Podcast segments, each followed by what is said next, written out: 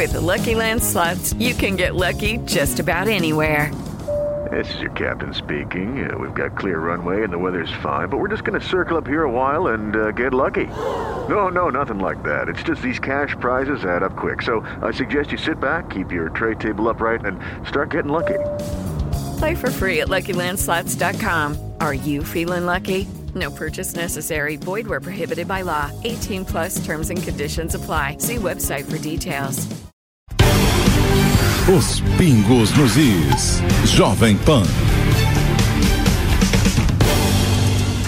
Olá, tudo bem com você? Seja muito bem-vindo. Começando mais uma edição do programa Os Pingos nos Is. Seis em ponto, horário oficial de Brasília. Chegamos à quinta-feira. Hoje é dia 11 de janeiro de 2024. No programa de hoje, participações de Cláudio Dantas, Roberto Mota e também Cristiano Beraldo. Vamos aos destaques de hoje. Ricardo Lewandowski é confirmado por Lula como novo ministro da Justiça e Segurança Pública. Brasil coloca a Polícia Federal à disposição do Equador e Estados Unidos oferecem apoio militar. Cidade de Santa Catarina vai multar quem for flagrado em lugar público usando drogas. Tudo isso e muito mais agora em Os Pingos nos Is. Opinião. Hora de colocar os pingos nos is. Para começar, destaque que chega de Brasília, porque o presidente Lula confirmou hoje pela manhã a indicação do ex-ministro do Supremo Tribunal Federal, Ricardo Lewandowski, para assumir o Ministério da Justiça e Segurança Pública. Ele entra na vaga de Flávio Dino, que faz o caminho inverso ao assumir o STF. A posse de Lewandowski está marcada para o dia 1 de fevereiro. O ministério deve ter boa parte da sua estrutura renovada, já que Lula avisou que deu autonomia total para Lewandowski montar a sua equipe. Vamos fazer o primeiro giro com os nossos analistas. Vamos a Brasília, Cláudio Dantas com a gente. Dantas, seja bem-vindo, ótima noite a você. O que podemos esperar dessa transição? E Lewandowski no cargo deve mudar muita coisa na pasta da Justiça e Segurança Pública, Dantas? Muito bem, Daniel. Muito boa noite. Boa noite, Beraldo. Boa noite, Mota. Boa noite a toda a nossa audiência. Vai mudar. Vai mudar todo mundo. Vai mudar o time inteiro. É, esse, essa foi uma das condições é, colocadas pelo Ricardo Lewandowski logo que ele recebeu o convite é, do Lula. Né? Você que nos acompanha no rádio na televisão, você que é no, nosso assinante é, já estava sabendo disso, né? Porque, primeiro que o Lewandowski já era o favorito há um mês. O resto da imprensa ficou tentando emplacar o Capelli. Eu disse aqui que ele era o favorito, era o nome favorito do Lula, e que tinha um segundo favorito, Marco Aurélio, do Prerrogativas. Por que, que o Marco Aurélio não foi escolhido? Porque no Supremo, Marco Aurélio é visto como alguém é, que tá, é, ele é um porta-voz dos advogados, e andou fazendo muitas críticas às prerrogativas dos advogados que estariam sendo violadas em alguns uh, julgamentos no Supremo. Esse é um debate, inclusive, foi tema de uma conferência de advogados lá em São, aí em São Paulo, Daniel. Então, uh, ele, dentro disso, ele foi, uh, ele foi preterido em função do Lewandowski. Lewandowski é, é tido pelo Lula, pelo Lula como alguém da sua estrita confiança e que também é, é, é, vai dar aí um, vai pacificar toda essa briga é, que começou entre o PSB e o PT pelo comando do ministério, voltaram a tentar dividir o ministério é, e o Lula resolveu então colocar o Lewandowski, ninguém vai ter coragem de enfrentar um ex-ministro do Supremo. E o Lewandowski vai formar já o seu time. O Capelli está fora, inclusive, da Secretaria Executiva, ele permanece até a transição. Tirou férias, e uh, voltará só para a transição. Muito provavelmente o Lewandowski colocará no seu lugar o, uh, uh, o seu ex-braço direito ali, o seu braço direito, a pessoa de confiança, que é o Manuel Carlos, advogado, pós-doutor em direito público, é alguém que é da sua estrita confiança também e que foi secretário-geral do Supremo. Tem uma um bom convívio com os tribunais superiores, então vai nessa mesma linha é, de manter né, aí essa, o diálogo muito estreito entre o Supremo e o Ministério da Justiça. Naturalmente, a gente está falando de Polícia Federal. É, o Lewandowski ele tem duas missões. Uma, deixar muito claro uh, para a Polícia Federal que é importante punir os mentores do 8 de janeiro e também uh, fazer, uh, produzir políticas públicas para é, essa questão da regulação das redes. Isso aí é uma urgência do Lula, é uma urgência também é, da cúpula do Supremo, Alexandre Moraes e o Lula falaram disso é, no 8 de janeiro, naquelas celebrações, e isso se torna então uma das prioridades. Na verdade, é a prioridade zero. O TSE, inclusive, já está prestes a regular isso para a eleição deste ano. Então, tem inteligência artificial, tem é, redes, discurso de ódio, fake news, toda essa, essa conversa que a gente já sabe como é que funciona e que tem aí no PL 2630, é, vamos dizer assim, esse, é, essa, essa, essa peça, né, esse Frankenstein que foi relatado pelo Orlando Silva, que precisa ser jogado fora a gente já falou aqui, é, é preciso fazer um outro projeto, uma outra proposta mais simples, mais objetiva e que trate das questões que realmente importam, por exemplo, o anonimato das redes. Mas, enfim, falando de Lewandowski, essa é a missão e uh, agora vamos aguardar a posse no primeiro de fevereiro. Até lá, ele vai formar a equipe dele nova para substituir todo mundo. A outra peça fundamental nisso, só para encerrar, Daniel, é o secretário Nacional de Segurança Pública, porque a segurança pública é, é a política mais importante para a eleição, para o eleitor hoje, para o cidadão que está refém do crime. Antes, daqui a pouco eu quero saber sobre as repercussões aí em Brasília, no Congresso Nacional, os parlamentares e também os integrantes do Poder Judiciário que acharam dessa indicação de Ricardo Lewandowski. Vamos chamar o Roberto Mota no Rio de Janeiro. Mota, seja bem-vindo. Ótima noite a você. É, queria também, naturalmente, pedir sua análise e avaliação acerca dessa indicação de Ricardo Lewandowski para a vaga de Flávio Dino no Ministério da Justiça e Segurança Pública, sua avaliação sobre o perfil de Lewandowski e também quais os principais desafios dele que assume a pasta em 1 de fevereiro. Mota. Essa notícia me lembra um poema, Caniato. Boa noite para você, boa noite para os meus colegas, boa noite para a nossa audiência. É um poema de Carlos Drummond de Andrade que começava assim: João amava Teresa, que amava Raimundo, que amava Maria, que amava Joaquim, que amava Lili, que não amava ninguém. O juiz, que virou governador, que virou senador, virou ministro da Justiça e agora está na Suprema Corte. O ministro, que estava na Suprema Corte, saiu, trabalhou como advogado e agora virou ministro da Justiça. É um enredo que poderia se chamar O Pesadelo de Montesquieu. Montesquieu foi o pensador que bolou a divisão dos poderes, os três poderes independentes: legislativo, executivo e judiciário. Esse é mais um momento da gente lembrar o que diz Alexander Hamilton, um dos pais fundadores dos Estados Unidos, no seu artigo federalista número 78. Ele diz o seguinte: Embora a opressão a indivíduos possa de vez em quando ter origem nos tribunais de justiça, a liberdade geral do povo nunca pode ser ameaçada pelas cortes, enquanto o judiciário permanecer verdadeiramente separado tanto do executivo quanto do legislativo. A liberdade não tem nada a temer do judiciário a menos que ele se junte com qualquer um dos outros poderes. Isso foi escrito em 1787 e continua atual. Ricardo Lewandowski, jurista experiente, tem 75 anos, se notabilizou, claro, na Suprema Corte Brasileira e goza da confiança do presidente da República. Vamos chamar agora o Cristiano Beraldo. Beraldo, seja bem-vindo. Ótima noite a você. Esse giro inicial, quero pedir naturalmente sua análise sobre essa indicação do presidente da República, Ricardo Lewandowski, será o novo ministro da Justiça e Segurança Pública a partir de 1 de fevereiro. Boa noite, Caniato, boa noite, Mota, Dantas, e boa noite à nossa querida audiência que nos prestigia todas as noites aqui nos Pingos nos Is. Olha, essa indicação era esperada, nós falávamos sobre ela, né, o, o potencial disso ser confirmado, tendo em vista que haviam ali dois candidatos mais fortes, Ricardo Lewandowski, ex-ministro do Supremo Tribunal Federal, e o Capelli, que era o número dois do Ministério, sob a gestão de Flávio Dino, que agora foi para o Supremo, mas que não tinha o perfil, digamos assim, necessário, a proximidade necessária do presidente da República para garantir essa indicação. Ricardo Lewandowski tem um, uma história bastante longa no direito, fez a sua vida no direito, foi ministro do Supremo Tribunal Federal por vários anos.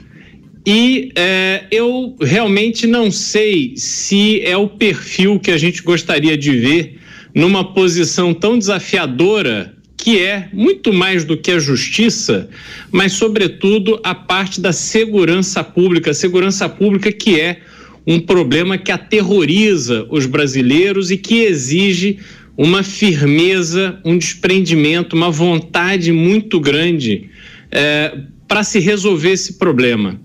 E Ricardo Lewandowski esteve no Supremo Tribunal Federal em momentos que foram muito importantes para se desenhar essa situação que a gente se encontra hoje.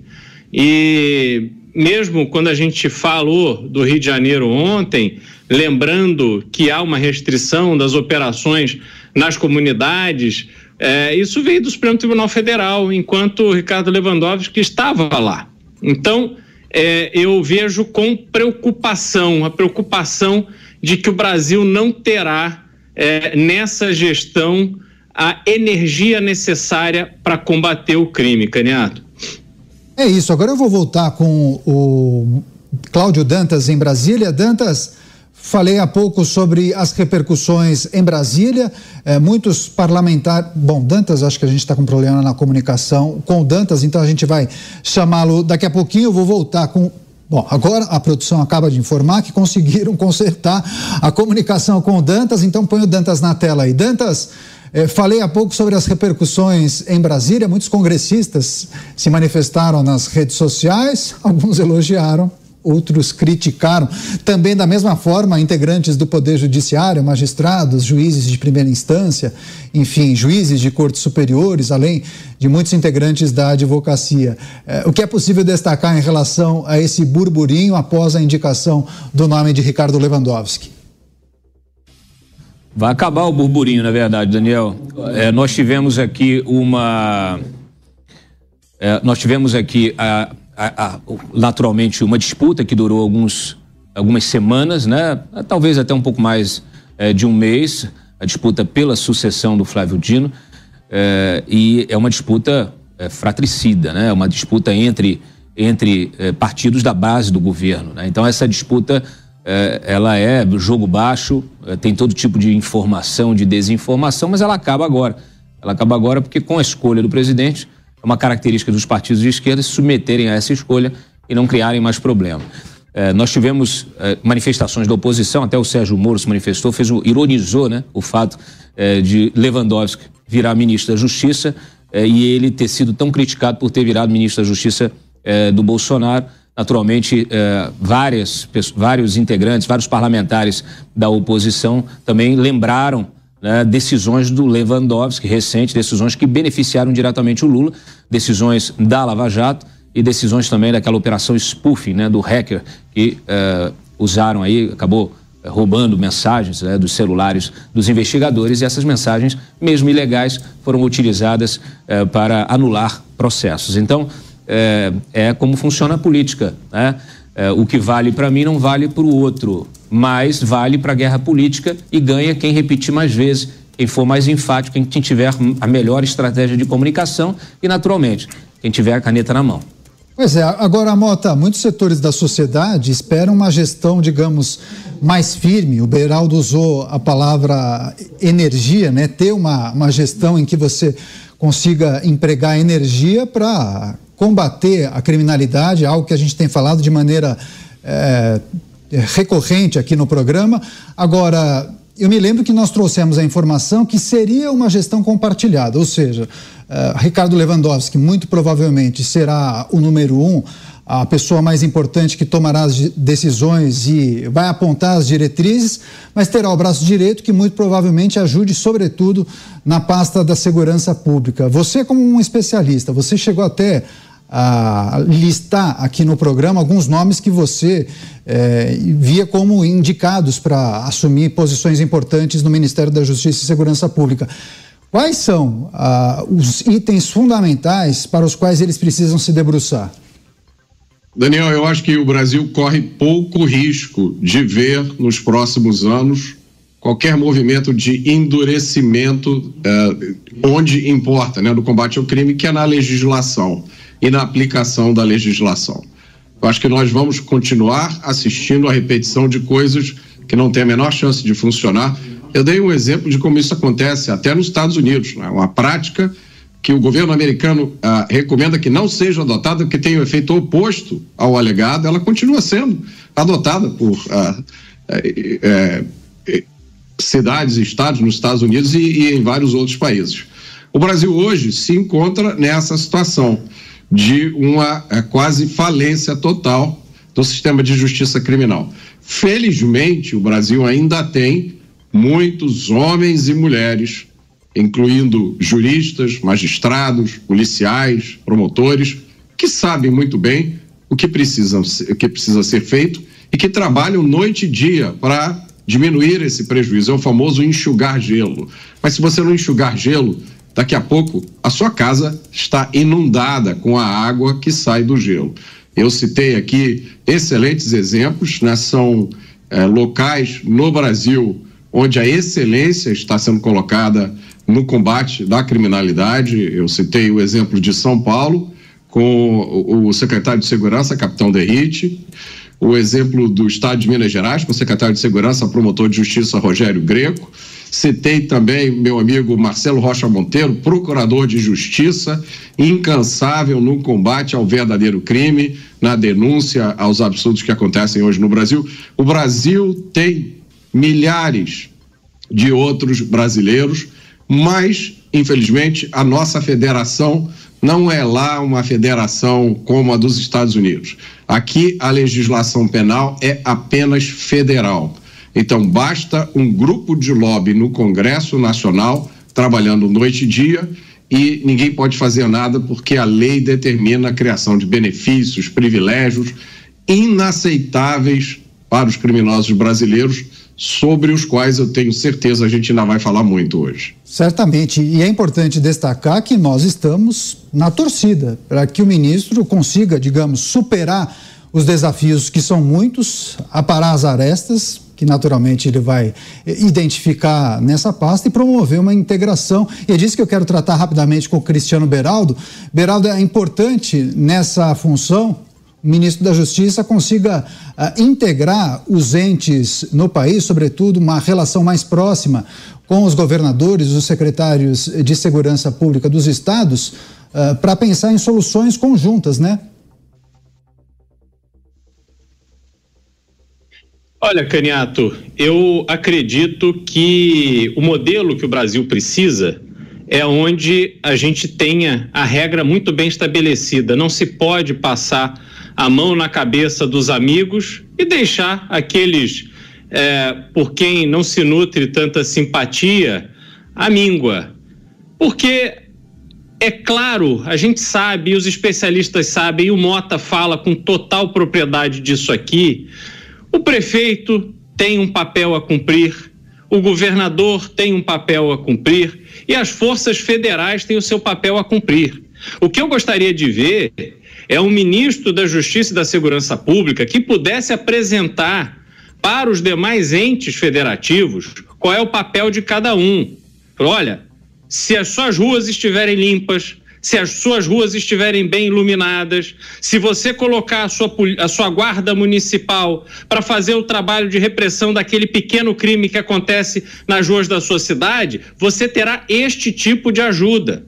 Se o governador equipar a polícia, treinar a polícia, destinar verbas para valer, com vontade de reduzir a, a violência, numa proporção que justifique o governo federal fazer a parte dele, o jogo fica muito claro, todo mundo sabe o que fazer e sabe qual é a ajuda a esperar do governo federal. O que me incomoda muito é falar de forma subjetiva, de forma muito geral, ah, vamos ajudar, vamos fazer, vamos unir. Mas me fala, A mais B, o que, que precisa ser feito hoje? O que, que precisa ser feito na semana que vem? E no mês que vem?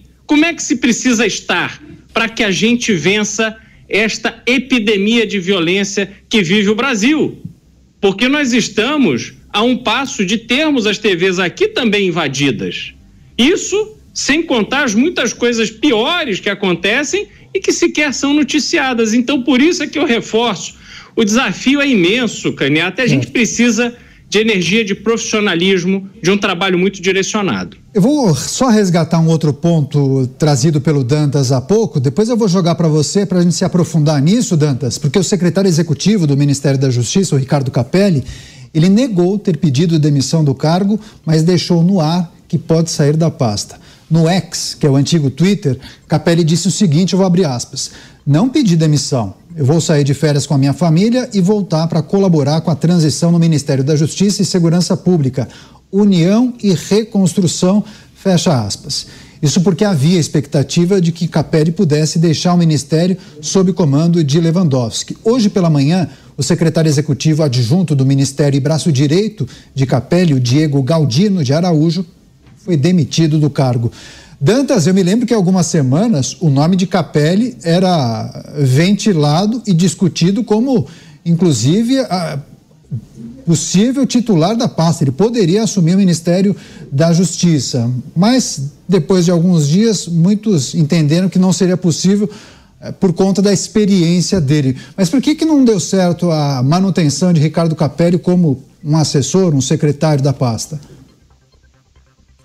Bom, a primeira é a falta de experiência, né? não a experiência. O Capelli não tem nenhuma, nenhum tipo de especialização nessa área eh, da justiça e da segurança pública, eh, embora tenha sido colocado ali como número dois do Dino, porque ele sempre foi esta pessoa ligada ao Dino. Né? Alguns chamam ele de dublê do Dino.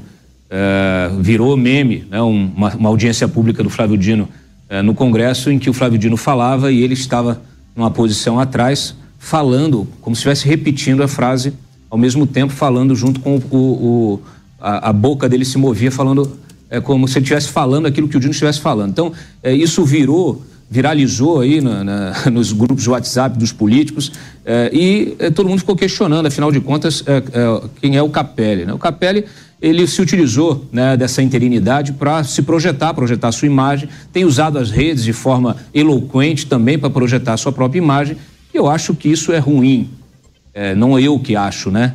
Quem é, resolveu não mantê-lo também acha.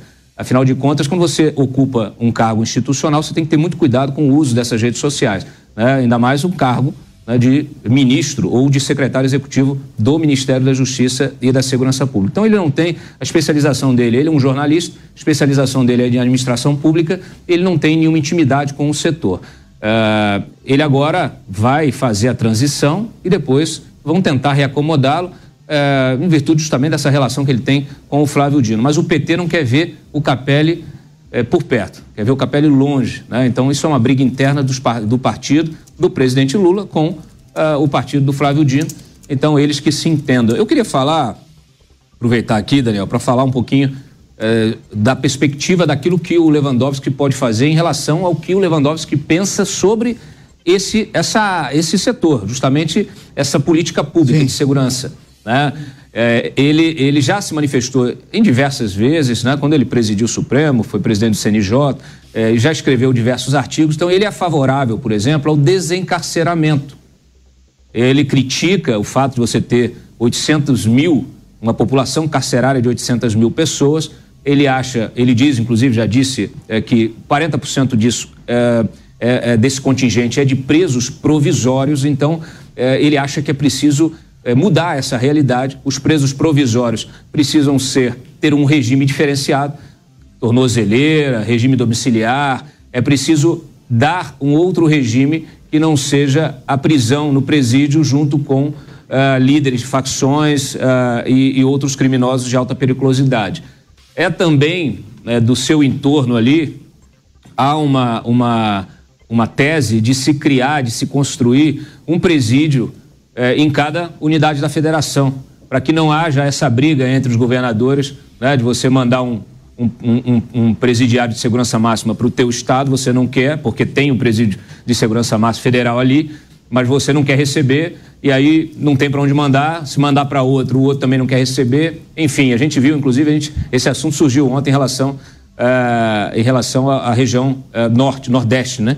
E, e, aqui, e aí eles, de fato, há essa, esse entorno Lewandowski, eles defendem é, que se mude essa realidade dos presídios, que se cada estado tenha o seu próprio presídio e guarde os seus próprios criminosos, né? E tenha responsabilidade sobre os seus próprios criminosos. Digo isso é, para a gente é, puxar essa discussão sobre a saidinha, que, que tem, inclusive, balizado aí o, o, várias edições desse programa. É, e, muito provavelmente, a gestão do Lewandowski fará uma pressão muito grande no é, Congresso, lá no Senado, para evitar é, que esse projeto, que acaba com a saidinha, é, seja aprovado. Pois é, Mota, ah, em relação à saída de Capelli, você entende que o ministro Lewandowski precisa se cercar de pessoas ligadas às forças policiais, às forças militares, para ajudar nesse enfrentamento, criação de políticas públicas de segurança eh, nesse sentido. E, além disso, essas pautas destacadas e levantadas pelo Dantas, eh, que são ah, defesas de Lewandowski e seu grupo em relação ao sistema eh, carcerário e essa, em especial, criação e construção de presídios em todos os estados.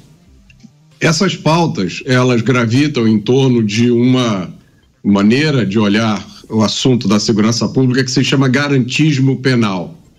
É, significa uma obsessão na proteção dos direitos do criminoso preso, do criminoso violento, porque alguns criminosos ficam fora dessa proteção, como a gente viu recentemente aqui no Brasil.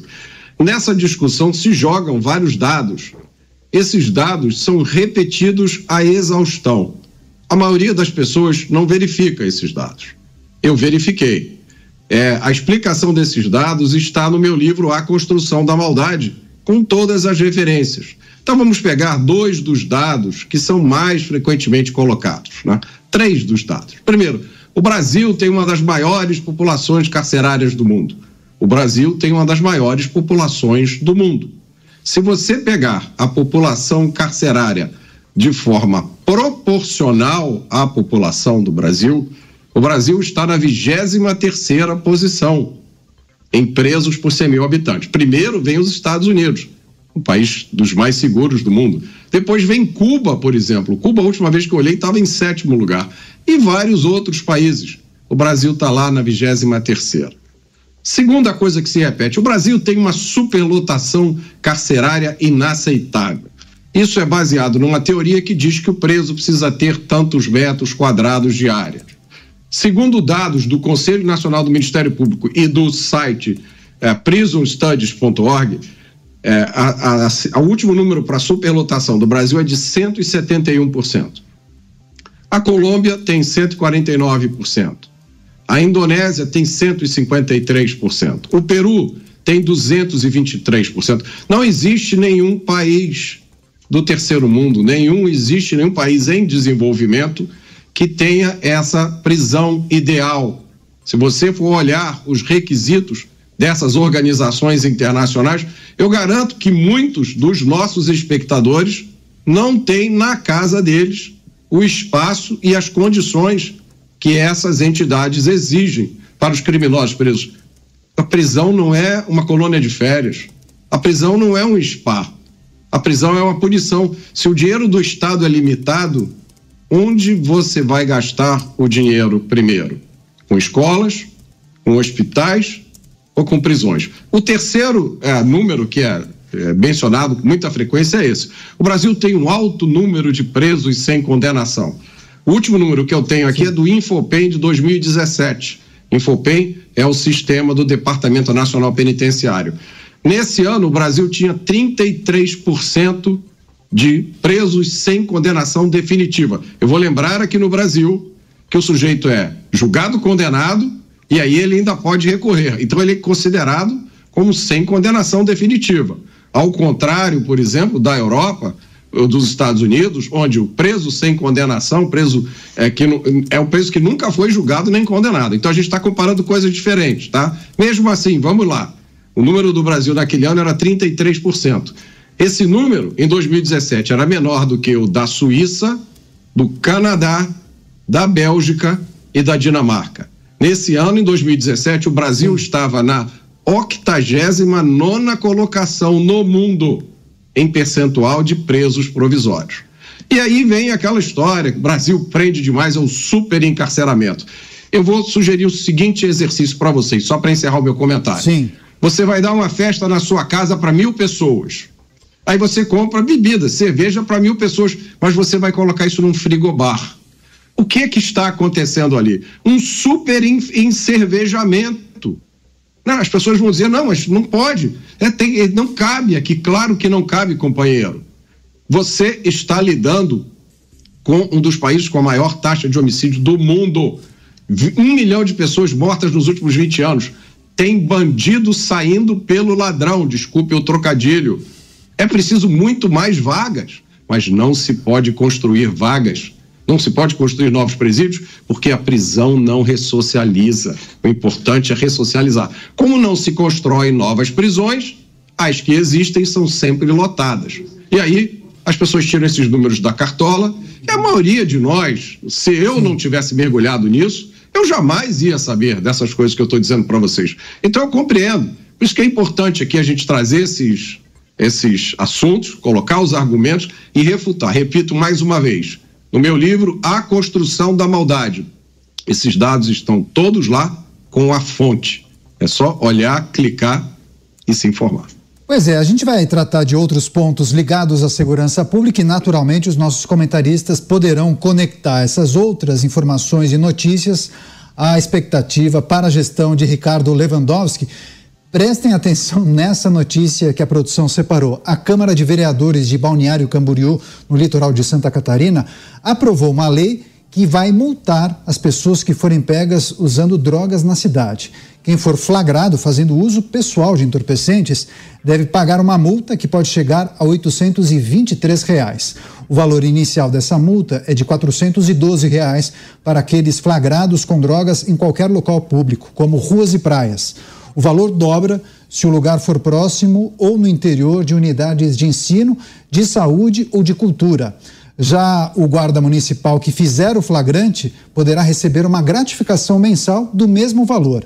Para entrar em vigor, o projeto precisa ser publicado no Diário Oficial, ao que deve acontecer ainda nesta primeira quinzena de janeiro. Eu vou começar o giro de análises com o Cristiano Beraldo, que conhece inclusive a cidade de Balneário Camboriú. Agora, Beraldo, com essa medida, esse município vai, digamos, na contramão de muitas propostas e ideias que a gente tem visto em, outros poderes e também instâncias, né? O que você achou dessa medida aprovada pela Câmara Municipal de Balneário e Camboriú?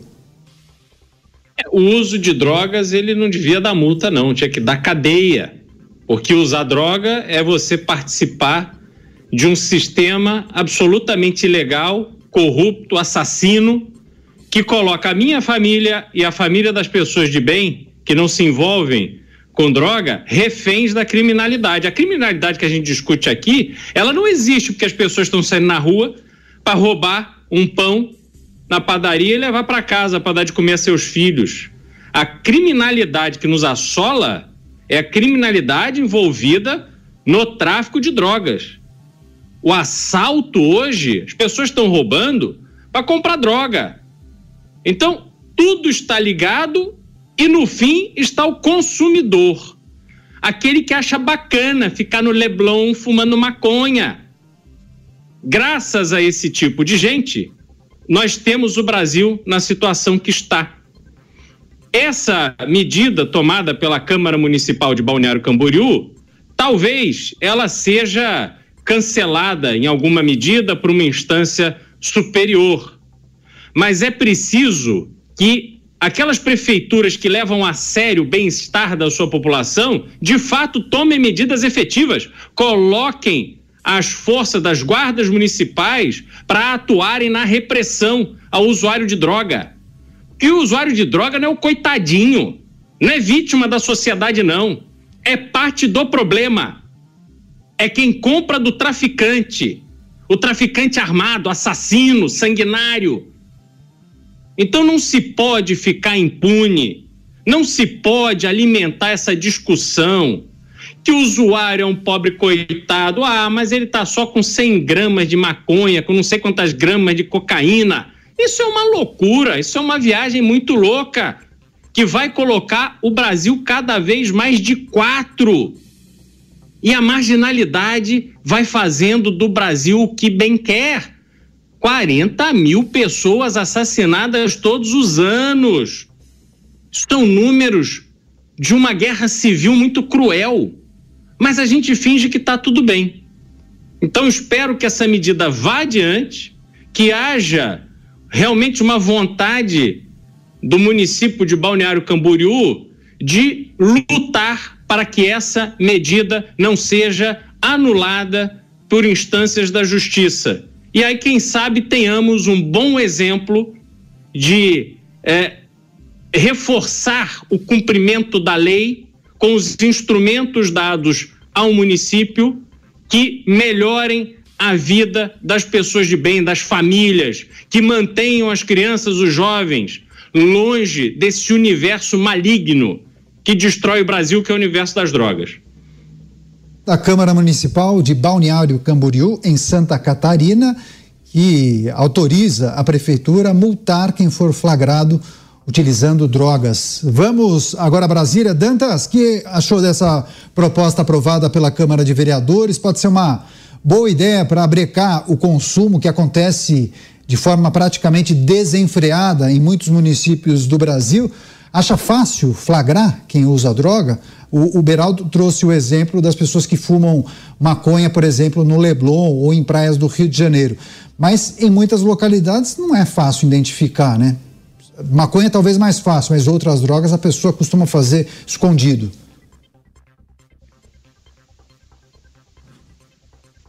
É, tem uma série de, de questões envolvendo essa aplicação de multa, né? Porque vamos dizer que você flagre lá o sujeito na Cracolândia de Balneário, né?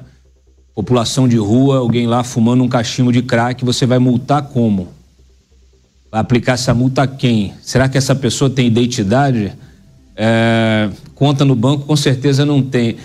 É, olha, é, eu, eu entendo o esforço dos vereadores, é, admiro o esforço, é, mas está muito difícil o trabalho da municipalidade. É bom lembrar que no ano passado, em abril, se eu não me engano, no meio do ano passado, o STF decidiu proibir as prefeituras do país de atuarem na remoção de população de rua, ainda que fosse para uh, você colocar numa clínica, uh, você colocar em abrigo. Lá em Balneário, inclusive, a promotoria também entrou na justiça para proibir a prefeitura uh, de fazer esse tipo de remoção. E a prefeitura vinha fazendo essa remoção direcionando os viciados ali a clínicas de reabilitação e, inclusive, ela até conseguiu identificar pessoas que estavam desaparecidas, que estavam na, estavam na lista de desaparecidos, puderam ser eh, ter suas famílias contactadas. Olha só, esse é o papel da, da prefeitura, esse é o papel da vereança, esse é o papel da municipalidade. O que, que o STF tem a ver com isso? Então, é mais uma vez, esse, essa, essa narrativa de proteção aos direitos humanos, ela não cabe, porque proteger o direito humano, o, humano é, é realmente não deixar o sujeito na rua. Então, assim, é uma confusão generalizada que você parte para isso. Quer dizer, vou multar agora quem tiver. É o que o Beraldo falou, não, não é multa. Não é multa. É proibido. Você tem que pegar o sujeito e levar para a delegacia e fichar. Ponto. Então, assim, realmente é complicado, porque desse jeito você não consegue modificar essa realidade. Você pode inventar a política que for, inclusive essa aí, pode anotar. Já já ela será derrubada também pelo Tribunal Superior. Mota, você o que achou da medida? O que a gente pode falar sobre a aplicação dessa lei e se também acredita que muito em breve ela será derrubada por cortes superiores? Eu falei sobre isso ontem aqui, né? Sobre os jovens que eu vejo e, e corta o meu coração, que eu vejo quase todo dia de manhã fumando maconha na praia cedo. Imagina um jovem de 12, 13 anos que começa o dia dele com um baseado. Qual é o futuro desse jovem? Como é que ele vai terminar aquele dia? Como é que ele vai terminar a vida dele? Eu acho que nesse, nessa notícia tem uma questão jurídica que eu não sou qualificado para julgar, mas pelos ventos que sopram no país, eu acho que essa medida não vai durar cinco minutos.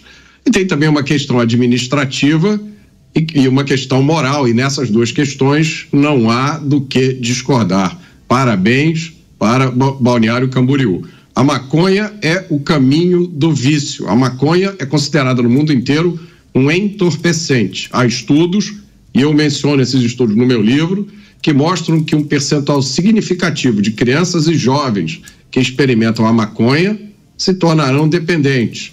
É até cômico você ver a defesa de algumas pessoas. Né? Eu me lembro de um intelectual brasileiro, vocês podem procurar essa frase, deve estar disponível na internet, que disse o seguinte: esse negócio de vício em maconha é besteira. Eu fumo maconha há 50 anos, todos os dias, e não sou viciado.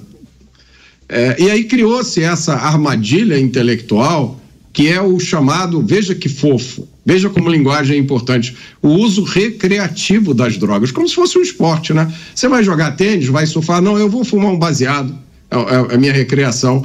Agora, pensem nisso, ninguém fica viciado no primeiro baseado. Né? O primeiro baseado é sempre recreativo. O primeiro, a primeira picada de heroína, a primeira carreira de cocaína é sempre recreação. Depois é que vem a dependência. Toda a dependência começou com uma recreação.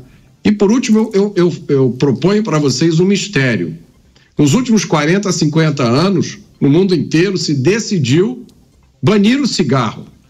Quem tem mais ou menos a minha idade lembra de uma época que fumar era comum. Se fumava em avião, fumava em restaurante, fumava dentro da sala de aula. E aí a humanidade começou uma campanha para banir o cigarro. Hoje o cigarro é quase né, um desaforo alguém acender um cigarro na sua cara. Ao mesmo tempo, presta atenção nesse fenômeno. Começou um processo de glamorização das drogas, inclusive do baseado, da maconha, que é um cigarro, meus amigos. Quimicamente, o cigarro de maconha tem essencialmente os mesmos componentes de um cigarro de tabaco, além do THC, que é uma substância psicoativa. Por que a humanidade resolveu banir o cigarro e, ao mesmo tempo, apresentar para os nossos jovens a maconha como uma coisa glamourosa, atraente, charmosa? Essa é uma pergunta que a gente precisa fazer. Pois é, mas tem um detalhe, né? Não tem filtro, né, Mota? E os produtores não recolhem impostos, né? Esses são dois ingredientes importantes. Agora você, Cristiano Beraldo, ainda que essa medida venha a ser derrubada, não acaba sendo um, um recado talvez importante para aqueles que querem flexibilizar ou que defendem a descriminalização do porte de drogas para uso pessoal? Na verdade, isso atiça a pressa daqueles que querem transformar a legislação brasileira para assumir que o consumo de drogas é normal. Eu já falei isso aqui antes e repito: uma das coisas que mais me impressionam, que mais me deixa indignado é andar pelas ruas de São Paulo e ver aqueles pontos de parada de motoboy, o cheiro de maconha, e eles ficam ali à luz do dia fumando maconha sem serem importunados. E o que é mais grave é que depois, cheio de maconha na cabeça, sobem nas suas motos e saem feito louco pelo trânsito de São Paulo, correndo o risco de atropelar mim, atropelar você, uma criança. É um nível de irresponsabilidade absurda que está tendo o olhar brando, o olhar é, tranquilo daqueles que deveriam ser incentivados a combater esse tipo de comportamento. Então, o que essa medida precisa despertar é a urgência daqueles que não querem que a legislação brasileira seja enfraquecida em relação ao consumo de droga. Ao contrário, que haja agora uma união, uma manifestação para que se pressione os congressistas a tomarem medidas que deixem claro que o consumo de droga, que é que alimenta todo o processo do tráfico de drogas e é um pilar essencial da violência que a gente vive hoje, que nos aflige, aflige as nossas famílias, que as leis brasileiras sejam duras e não perdoem esse tipo de comportamento. Mas não é só com multa, não. Tem que ter cadeia. E o, o Dantas levantou uma questão, que obviamente você tem um consumo de drogas por uma população de baixa renda, a gente vai em São Paulo, passar pelo centro de São Paulo hoje é de uma tristeza absurda, né? E aí eu, eu, eu sempre me lembro do caminho que se faz do aeroporto de Guarulhos até a, a, a região ali, Zona Sul de São Paulo, aonde você já sai do aeroporto, pensa isso com a cabeça do turista, está chegando ao Brasil. Ele sai do aeroporto, na esquina já tem um presídio. Não é que tem prédios de escritórios, que a gente vê aquele ambiente que normalmente tem no entorno dos grandes aeroportos, que vira uma âncora econômica, com armazéns, escritórios, empresas. Não. São Paulo é o presídio. Aí você sai do presídio, cai num trânsito horroroso na Via Dutra, depois nas marginais, vai pelo centro de São Paulo. A última vez eu contei oito fumando crack na calçada. Graças a Deus, meus filhos são pequenos e ainda não entendem essa cena. Mas o que falar para eles? Olha, tá aí, fumando crack, normal, sem serem importunados, na frente de todos os carros, tranquilos.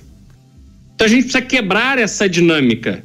E para quebrar essa dinâmica, Canhato, é legislação dura, é vontade de combater e não de ficar passando a mão na cabeça como a gente tem visto no Brasil. Pois é, eu vou voltar para o Cláudio Dantas, inclusive, para ele comentar isso que disse o Beraldo. Agora, Dantas, uma pessoa aqui escreveu respondendo, inclusive, aquele seu questionamento. E ela levanta aqui que talvez seja justamente um dispositivo da Prefeitura de Balneário Camboriú para diminuir essa população de dependentes das ruas, que isso pode, inclusive, estimular a administração pública de criar programas de para levar essas pessoas para clínicas contra para ajudar esses dependentes. Enfim, talvez seja justamente uma solução. Vai, vai daí. Olha só, a lei das drogas que está sofrendo a, a reinterpretação é, de um dos seus artigos no Supremo e que levou toda a discussão de se elaborar uma PEC né, proibindo definitivamente as drogas, inclusive a posse o consumo pessoal, é, a lei que tá, está em vigor, ela prevê a multa. Inclusive, a, a Câmara de Vereadores precisava estar tá fazendo, legislando sobre uma lei que é federal. Ela precisa ser aplicada. Porque quando o sujeito é pego com uma quantidade de maconha, por exemplo, e alega que é consumo pessoal e o juiz entende que é consumo pessoal, ele pode aplicar uma, algumas penas. Pode aplicar deve aplicar eh, a multa, a advertência, eh, deve aplicar, eh, deve oferecer a esse usuário uma clínica de reabilitação do Estado. Né? Então você vê que existe o, o amparo legal para lidar com essa questão. Mas eu, eu desconheço.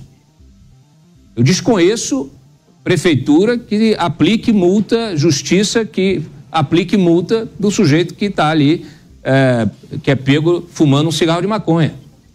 Então a gente tem um problema que é preciso que o Congresso resolva logo. Está ali, está na mão é, do Congresso. Precisa resolver, porque não tem meia proibição, não existe meia proibição. Ou você proíbe ou você libera. Não dá para ter uma coisa que não é nem uma coisa nem outra. Ainda que não esteja claro, pelo menos para a nossa audiência, em relação à competência de confecção dessa lei e aplicação, Mota, a, grande maioria das pessoas entende como uma medida positiva da Câmara de Vereadores de Balneário Camboriú de ter aprovado essa medida. Se vão derrubar lá na frente, enfim, são outros 500, mas pelo menos a percepção nesse recorte aqui das pessoas que acompanham o programa, elas aprovam a medida.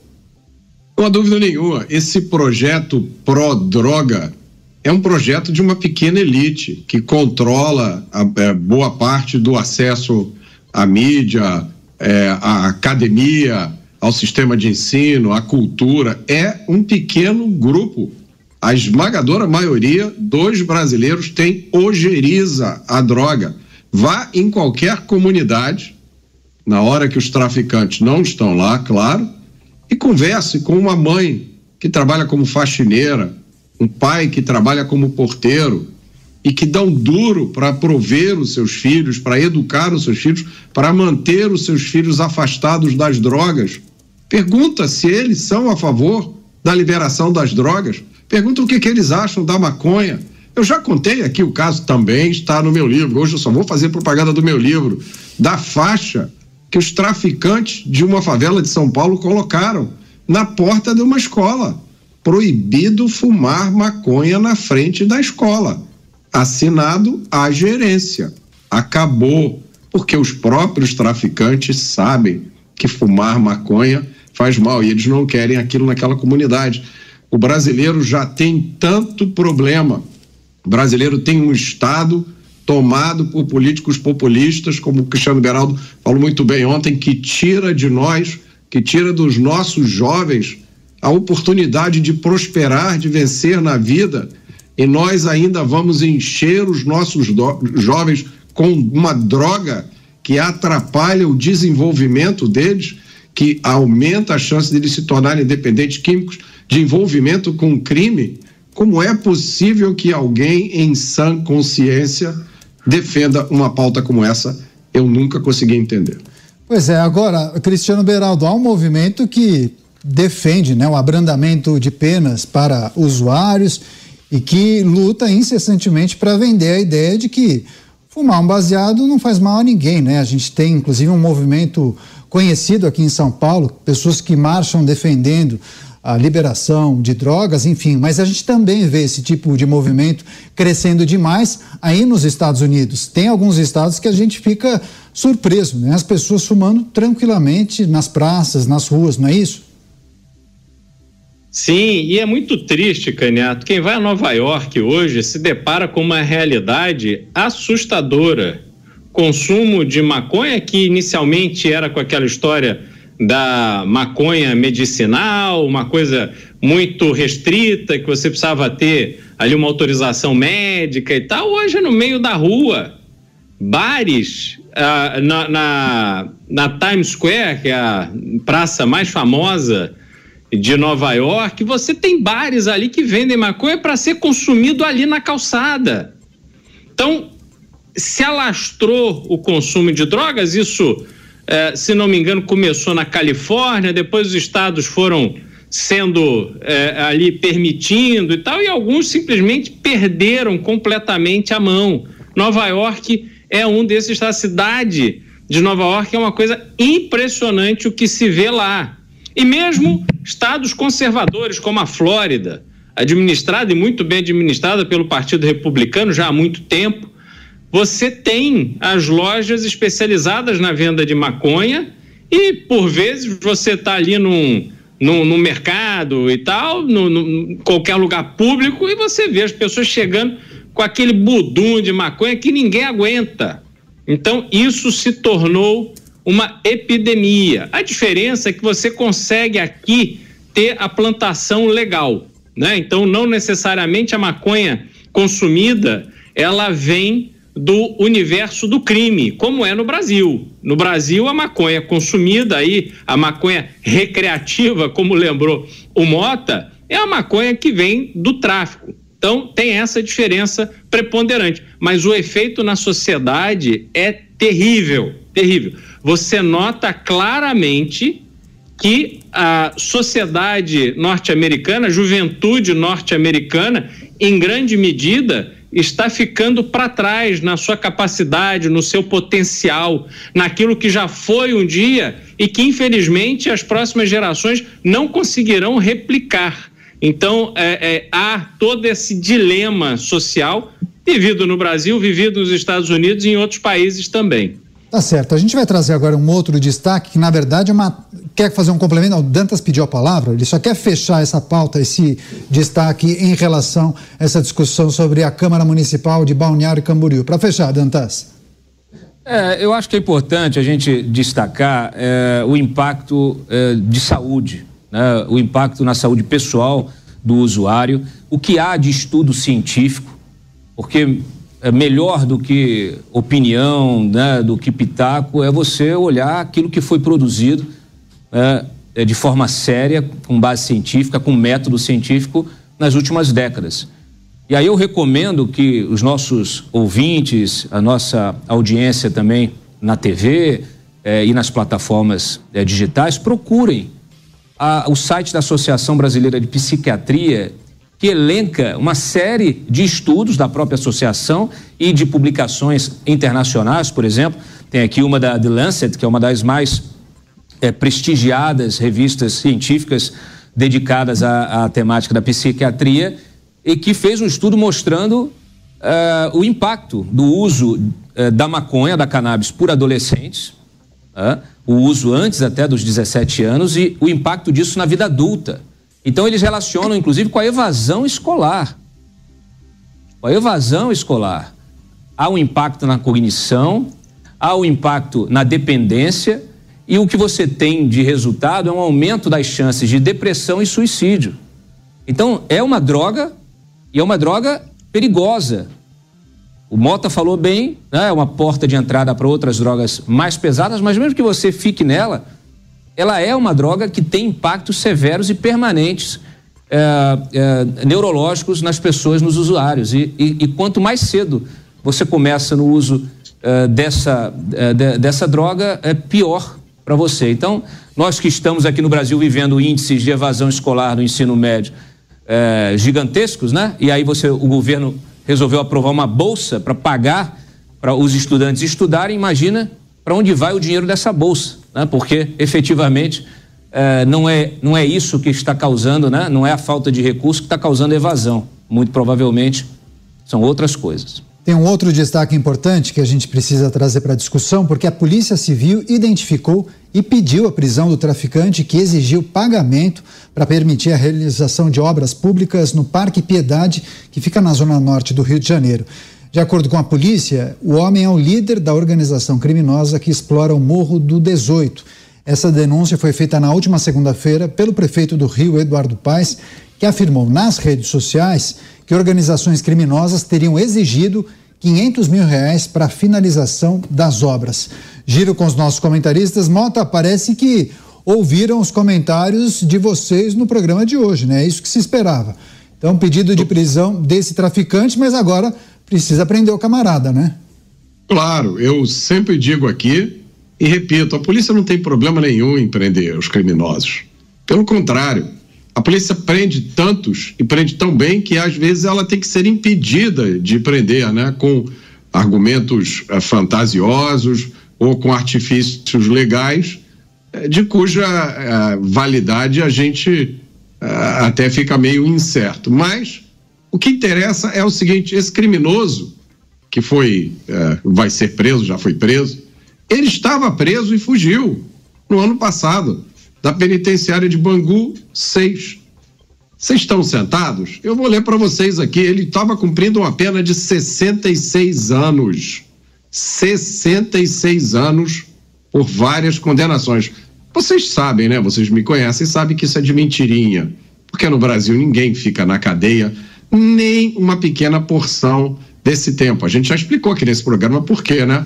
porque as cadeias brasileiras estão cheias demais, tem muito preso provisório, existe superlotação. Então o sujeito é condenado a 66 anos de prisão para tomar tempo do promotor, do juiz, do sistema prisional e fazer a gente de bobo, porque na verdade isso não vale para nada. Mas tudo bem, ele fugiu. Ele tinha sido condenado por tráfico, homicídio e assalto em nove processos diferentes. Ele ainda tinha 60, e 60 anos de cana para puxar, como dizem no meio. Agora eu proponho para vocês um exercício. Dizem que prisão não adianta, né? Prisão não adianta nada. Imagine se esse sujeito estivesse preso e fosse cumprir esses 60 anos, a gente não estaria aqui comentando, comentando essa notícia absurda da tentativa de extorsão de uma empreiteira da prefeitura. Quem sabe, ninguém sabe, que outros crimes esse criminoso não já cometeu enquanto está foragido? Estupros, homicídios, assaltos. São vítimas que a gente nunca vai conhecer, porque elas não vão ser ah, registradas. E para encerrar, entre os feitos desse criminoso está o assassinato do seu próprio advogado por não ter conseguido livrá-lo de penas por outros crimes. Impressionante. Você, Beraldo, pedágio do crime em destaque. Polícia identificou uh, o traficante, pediu a prisão dele, ele que exigiu 500 mil reais para liberar essa obra pública no Parque Piedade. Hoje, como repercussão dessa notícia, eu pude observar muitos veículos, especialmente do Rio de Janeiro, trazendo matérias e informações adicionais que essa é uma prática comum no Rio de Janeiro e muitos empresários do setor de construção civil eh, relataram situações parecidas e muitos disseram que tem que contratar até eh, seguranças para os funcionários que acabam saindo da obra depois de determinado horário. Gato, você não faz ideia do que é a realidade de quem tem que fazer uma obra numa via pública ou num ambiente longe do glamour da Zona Sul ou da Barra da Tijuca. A vida de verdade no Rio de Janeiro é uma loucura. E, ô Mota, só para pegar o gancho do que você falou, a chance que a sociedade teria de fazer uma obra sem essa, essa figura aí do Morro do 18 pedir a propina seria só se ele tivesse no presídio flutuante. Porque mesmo se estivesse preso e continuasse a liderar o tráfico lá no Morro do 18, ele ia bater um fio, iam ligar para ele para dizer, ô chefe, tá começando obra aqui, lembra da Gama Filho, onde a gente vendia maconha lá para os estudantes, cocaína, etc. Vamos começar a mexer que, que o senhor quer que a gente faça? Ele ia dar ordem. Toma 500 mil agora. Vir hoje, dizer, não, identificamos quem. Ora, falamos ontem aqui. Se pediu propina, quem pediu propina? A quem pediu propina? Em que circunstância essa propina foi pedida? Essa informação, ela tinha que ter sido prestada para quem manifestou ali que foi achacado. Isso aí não tem nenhum grande mistério. A polícia, num piscar de olhos, sabe exatamente quem comanda a área, porque há ordem no crime. Se tem um dono daquele pedaço, não vai outro ali fazer esse tipo de operação, porque sabe que vira guerra e vai morrer. Então não tem novidade nenhuma. Única coisa que a gente sabe agora é essa situação absurda que esse sujeito deveria estar sendo caçado pelas autoridades porque alguém que aos 28 anos de idade já tem 66 anos de condenação na cadeia. Primeiro, é um marginal irrecuperável. Vamos gastar dinheiro com este vagabundo a vida inteira. Vamos trabalhar, pagar imposto para sustentar esse pilantra irrecuperável. Aos 28 anos, 66 anos de condenação por múltiplos crimes crimes continuados e continua foragido cometendo crime. E a conta vem pra gente. Justiça social é essa? Justiça social eu quero é com pagador de imposto. E é tudo que a gente não vê. Então, façam-me o favor, não me venham com essa história de que estamos fazendo o nosso trabalho, identificamos a pessoa. Ora, isso é o mínimo. Eu quero saber é por que que este marginal que fugiu da cadeia e estava comandando a área que sempre comandou, tá aí pedindo propina e não foi pego. Quem que deixou ele ficar ali? Então vamos responder essas perguntas para a gente falar do que é sério, porque isso aí é só blá blá blá.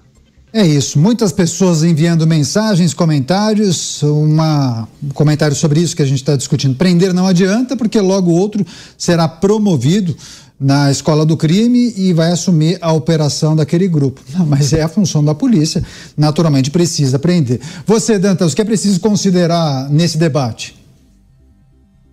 Quatro questões aqui, bem rápidas e simples. Quem está investigando, olha só, quem identificou eh, esse eh, criminoso foi a Polícia Civil, foi a, o, o departamento responsável por repressão é, a entorpecentes da Polícia Civil do Rio de Janeiro, do Estado do Rio de Janeiro. Eu lembro que o Eduardo Paes, ao fazer sua denúncia no Twitter, fez a denúncia ao Ricardo Capelli, à Polícia Federal e tal, sem citar o Estado, o governador, seja lá quem for. Por quê? Por causa de rixa eleitoral, para não admitir que estava pedindo ajuda ao governo do Estado. Então, isso aqui é um tapa na cara, porque mostra a hipocrisia e o cinismo. A investigação foi feita, identificaram o sujeito e agora que saia logo o mandado de prisão desse camarada que já deveria estar na cadeia. Não deveria nem ter saído. Tem que ver em que circunstâncias ele saiu também.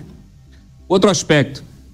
É, tem uma reportagem aqui do Globo que mostra os detalhes é, desta é, de moradores explicando que a região ali virou prática extorsão, extorsão de moradores, inclusive, é, então não é só a empreiteira, viu, prefeito? São os moradores também estão sendo extorquidos. E os moradores também relatam o abandono da área. Então, ó, prefeito e governador não tem polícia, não tem é, nenhum tipo de polici policiamento ostensivo, não tem ronda, não tem nada, não tem guarda municipal, municipal, não tem nada. Então ali a piedade está largada às traças, ou melhor, ao crime. E para encerrar, tem uma declaração aqui do Fábio Correia, do coordenador do GAECO, diz o seguinte: que a conhecida prática miliciana de extorsão de dinheiro é adotada também pelo tráfico de drogas em comunidades do Rio de Janeiro. Estes grupos armados vêm cada vez mais adotando iguais padrões criminosos sobre a população nas áreas que atuam. Oh, descobriram agora? Descobriram agora que o criminoso é criminoso, não importa de que lado ele está? A qual gangue ele pertence? A qual grupo? Vamos parar de ideologizar e politizar o crime. Ah, tem que combater a milícia. Eu não, tem que combater o tráfico. Não, não. Tem que combater o crime. E o crime é o ilícito. E aqui todos aplicam a mesma regra. Aliás, eles inclusive fazem parcerias de sociedades, né? É, tráfico de drogas com tráfico de armas. Eles fazem ali, cada um tem o seu canal, fazem suas parcerias. Então, a, a, o, que se, o que se espera das autoridades é um enfrentamento técnico e rigoroso. Mas está difícil, viu? Agora, a, a pra... Caniato. Vai lá, vai lá você, Beraldo. Não, só para lembrar nisso que o, o Dantas falou. Dantas, você lembra de uma notícia recente de que um morador de rua era extorquido em 50 reais por dia para poder morar na rua, lá no bairro onde ele estava? Essa é a realidade. Quer complementar, Dantas? Não, é, tá. eu acho que é o, é o cúmulo, né? É o cúmulo do cúmulo para virar para ver como é que a coisa saiu absolutamente do controle. A gente não tem governo. Sim. Não tem prefeito, não tem governador, não tem prefeito. Entendeu? Saiam, saiam das redes sociais. Vão, vão cumprir a sua missão institucional ou entreguem seu, seus cargos. Vão parar de fazer proselitismo político. É, muita, é muito blá blá blá e pouco resultado. O eleitor está cansado. Tem uma outra pauta aqui que a produção separou, mas antes disso, não, Danta, o Mota, você quer fechar? Quer trazer só o seu último, a sua última consideração em relação a esse debate? Você que está no Rio de Janeiro e conhece bem eh, esses gargalos? É, o Dantas levantou um ponto aí muito importante que frequentemente fica perdido nessas discussões etéreas. A polícia né, do dia a dia é a polícia estadual, é a polícia militar que patrulha que faz as prisões em flagrante, e a Polícia Civil, que faz as investigações e encaminha para o Ministério Público fazer então o processo criminal contra os bandidos. Essas polícias, a Polícia Civil e a Polícia Militar, estão sob o comando do governador. Então, essas são as polícias do dia a dia, as polícias para, para as quais você pede socorro no momento de dificuldade. São elas que carregam esse piano, são elas que merecem nosso respeito, nossa homenagem, são elas que todo dia têm que aguentar uma novidade, né? Uma mudança na lei que não permite que 700 quilos de cocaína disfarçados em manga né? a polícia entrou para fazer o flagrante, mas não podia porque era residência. Não, não era residência, não, era um galpão. Não, não interessa, não podia e agora tem que botar câmera nos pescoços do policial porque a gente não confia na nossa polícia.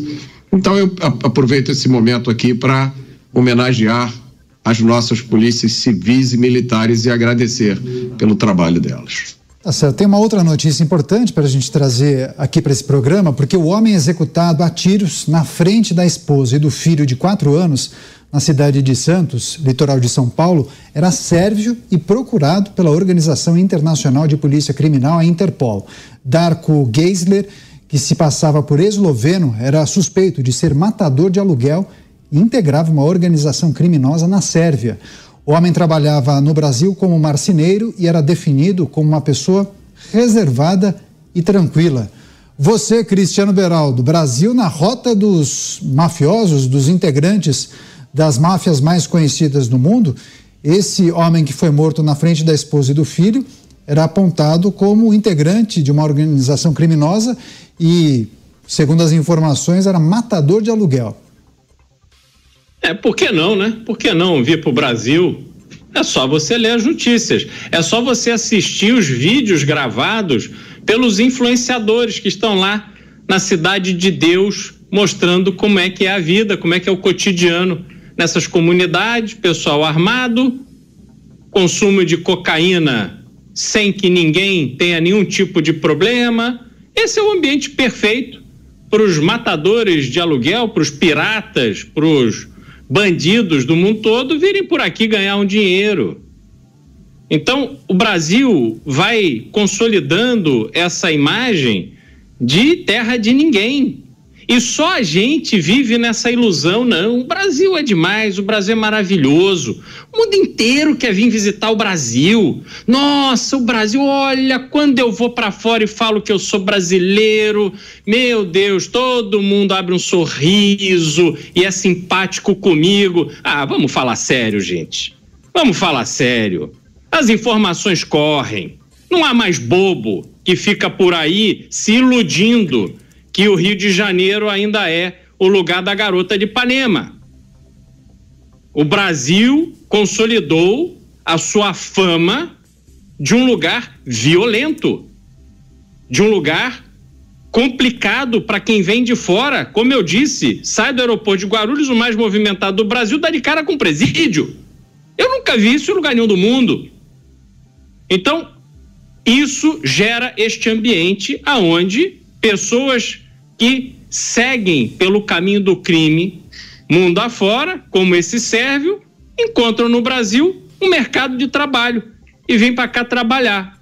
Infelizmente está aí um garoto de quatro anos, traumatizado pelo resto da vida, diante de uma cena assustadora de aparentemente um acerto de contas com seu próprio pai. É triste, é lamentável e esses traumas vão se consolidando na cabeça da juventude. De tempos em tempos, né, Mota? A gente acaba noticiando criminosos de outros países que acabaram eh, se refugiando, se escondendo aqui no Brasil. Me lembro daquele eh, famoso traficante que fez uma porção de eh, cirurgias plásticas, o Juan Carlos Abadia, que ficou completamente desfigurado. Me lembro, claro, do caso mais emblemático do Cesare Battisti. E também me lembro das muitas histórias de que integrantes da Camorra tradicional é, máfia italiana teriam ensinado ao líder fundador do PCC a adotar algumas estratégias na gestão de um grupo criminoso. Enfim, o Brasil é um país que acaba recebendo muitos criminosos internacionais, né, Mota? Nós já temos tradição, né? Recentemente teve esse caso aí do terrorista italiano procurado por ter assassinado pessoas em atentados. Encontrou refúgio aqui no Brasil durante muito tempo. Um pouco mais no passado, a gente teve um caso que ficou famoso do assaltante britânico Ronald Biggs. Não sei quem se lembra. Ele foi um dos autores do famoso roubo ao trem pagador na Inglaterra em 1963. E depois de vagar pelo mundo, ele aportou aqui no Brasil mais um que encontrou refúgio seguro. É curioso que em 1981 ele foi sequestrado aqui no Rio por um grupo de soldados, ah, ex-soldados britânicos, mas o barco onde eles estavam apresentou problemas perto da ilha de Barbados. E aí eles foram resgatados pela Marinha lá de Barbados e o Ronald Biggs acabou voltando para o Brasil. E aí, acho que foi no ano 2000, ele retornou voluntariamente para a Inglaterra para ser preso e a explicação é que ele estava ficando velho. Ele preferia os cuidados médicos da Grã-Bretanha do que os do SUS. Pois é, além, além dos nossos, né, Dantas? A gente tem que conviver com os criminosos dos outros países, hein? É, acrescentando aqui que o Biggs virou celebridade no Brasil, o filho virou artista. Olha só, o Brasil ele é refúgio, aqui é refúgio até de terrorista. O Brasil, a imagem do Brasil lá fora é justamente o de impunidade e o de blindagem, de proteção. Por que, que essa imagem existe? Como é que ela foi construída? Então, assim, é, a gente tem, precisa se enxergar como um país é, absolutamente corrupto na sua essência, um país que tem é, uma justiça leniente né, e que tem uma cultura de acomodação né, e até né, de é, idolatria desses é, bandidos. é a bandidolatria que se diz. Né? Então, infelizmente, isso está impregnado né, na, em boa parte dessa, dessa população. Não dá para entender, efetivamente, é, e pior ainda, né? Como sair disso? Porque se você não tem, se você não enxerga nenhum problema, né? Se a tua a ética, se a moral do teu povo ela absorve, ela é, ela, ela tolera o crime, é, ela endeusa o malandro, é, o marginal, não, não tem saída, né? Não há saída. Agora é lógico, não é uma sociedade, é, nossa sociedade ela é muito complexa também, ela é muito é, ela, ela, no, no, o Brasil é um país continental, com diferentes culturas, nós temos é, muita gente que pensa diferente. Mas, infelizmente, é, parece que é, quem, quem pensa do lado errado é, tá, tem mais força nesse processo. Pois é, e nesse processo, alguns acham que a nossa polícia não funciona, outros acham que a polícia pega pesado demais. A 34 edição do relatório anual da ONG Human Rights Watch criticou o uso considerado excessivo da força policial, especialmente contra pessoas negras, na atual gestão do governo brasileiro. Esse documento também faz menções a direitos de indígenas e das mulheres, além de avaliar medidas para o meio ambiente.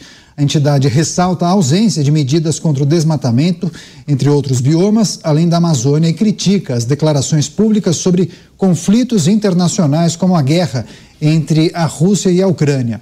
Para César Munhoz, que é o diretor da ONG, a gestão petista apresentou, vou abrir aspas, inconsistências em matéria de direitos humanos ao longo de 2023, fecha aspas. Vamos trazer para abrir esse giro a, as impressões do Roberto Mota sobre as falas desse diretor dessa ONG, que sempre gosta de elaborar relatórios, estudos e traz parâmetros muito próprios para apontar se uma gestão deu certo ou não. Mota, o que é preciso destacar nas falas eh, do diretor da Human Rights Watch aqui no Brasil, dizendo que há uso excessivo da força policial eh, enquanto Lula esteve no poder. É, essas organizações fazem um recorte muito seletivo da realidade. Eu suspeito que seja um recorte ideologicamente motivado. Se eu não me engano, se não me falha a memória, eu já tive a oportunidade de conversar com membros dessa organização alguns anos atrás. E eu perguntei a eles: por que vocês se preocupam tanto, colocam um foco tão grande na violência, no que vocês chamam de violência policial? Eu nunca vejo vocês protestando ou falando sobre as inúmeras ocasiões em que os policiais são vítimas de criminosos que, quando eles são sequestrados, quando eles são torturados, quando eles são assassinados barbaramente. Por que vocês não falam disso também? E a resposta que eles me deram na época foi: não, porque esse não é o nosso foco. Nós estamos focados na violência estatal, nos abusos cometidos pelo Estado. E aí eu sugiro, eu sugeri na época, sugiro agora, que eles façam é, o seguinte: andem pelas ruas do Brasil, parem as pessoas aleatoriamente e perguntem: qual é a sua principal preocupação hoje? Né? O que, que mais te, te dá medo? Por que, que você pensa constantemente em ir embora do Brasil? Talvez eles ficassem surpresos em descobrir que o grande medo do Brasil é o criminoso. É o medo de ser assaltado, é o medo de ser sequestrado, é o medo de receber aquele telefonema às duas horas da manhã. Então, é, esses, essas organizações, e eu posso estar enganado, mas eu acho que esse comentário foi feito em cima de um relatório produzido por uma outra ONG, né? é, é uma das ONGs que fazem parte desse ecossistema da segurança pública no Brasil. Prestem atenção nisso. As principais estatísticas sobre crime no Brasil são coletadas, compiladas e analisadas por entidades de esquerda, por entidades que compartilham dessas todas essas coisas que a gente falou aqui, né? Prender não adianta, o importante é ressocializar, é, as cadeias estão cheias demais, vamos soltar, não tem problema nenhum usar droga. Elas todas implícita ou explicitamente, compartilham dessas pautas. Então, o trabalho delas todos tem esse viés. Também já tive oportunidade de conversar com várias delas, compartilhei é, uma época aqui no Conselho de Segurança do, da Federação das Indústrias do Rio de Janeiro, sentava uma pessoa eh, de uma dessas organizações, as reuniões eram deliciosas, porque nada se falava lá sem que eu levantasse a mão e dissesse, desculpe, isso aí é uma besteira que não tem sentido nenhum. Então, são, é, são recortes seletivos da realidade, ideologicamente motivados, e aí é, é, é tem essa é, é, ênfase em gênero, em uh, etnia, que não corresponde à realidade das ruas. Na realidade das ruas, tem um bandido com uma arma lá esperando o primeiro que passar não interessa a altura, não interessa se é baixinho ou alto, careca ou cabeludo, o primeiro que passar aqui vai morrer. Porque hoje eu cheirei cinco carreiras de cocaína, fumei três baseados e hoje eu vou arrebentar. Essa é a nossa realidade das ruas. Está na hora dessas organizações conhecerem isso. Cristiano Berado, qual é a contribuição desses estudos, eh, desses pareceres de diretores de ONGs que tratam dessas questões? Isso pode, de alguma maneira, ajudar e, balizar as autoridades, as instituições? Ou geralmente você vê pouca consistência? Ela pode ajudar só se for a companhia de lixo, porque você já vê a má fé de quem apresenta um estudo desse de dizer que primeiro a culpa é toda da polícia. Depois quer fazer uma associação com o governo federal, querendo como colocar uma pressão para que o governo federal faça algo. Mas as polícias que atuam contra o crime do dia a dia, que entram em combate de forma cotidiana com a bandidagem, são as polícias estaduais. Até onde eu sei, a brasileira não está matando mais de forma significativa para ter um impacto nas estatísticas e causar uma preocupação em relação ao comportamento e orientação dada pelo governo federal. Então, que tivessem a dignidade de, pelo menos, trazer para um debate franco, sincero, objetivo, direto com os governos estaduais, ao invés de ficar fazendo esse discursinho político, querendo criar um clima contra a polícia. Os policiais, a esmagadora maioria das forças policiais no Brasil é formada por gente dedicada, séria, que está afim de fazer o trabalho que precisa ser feito.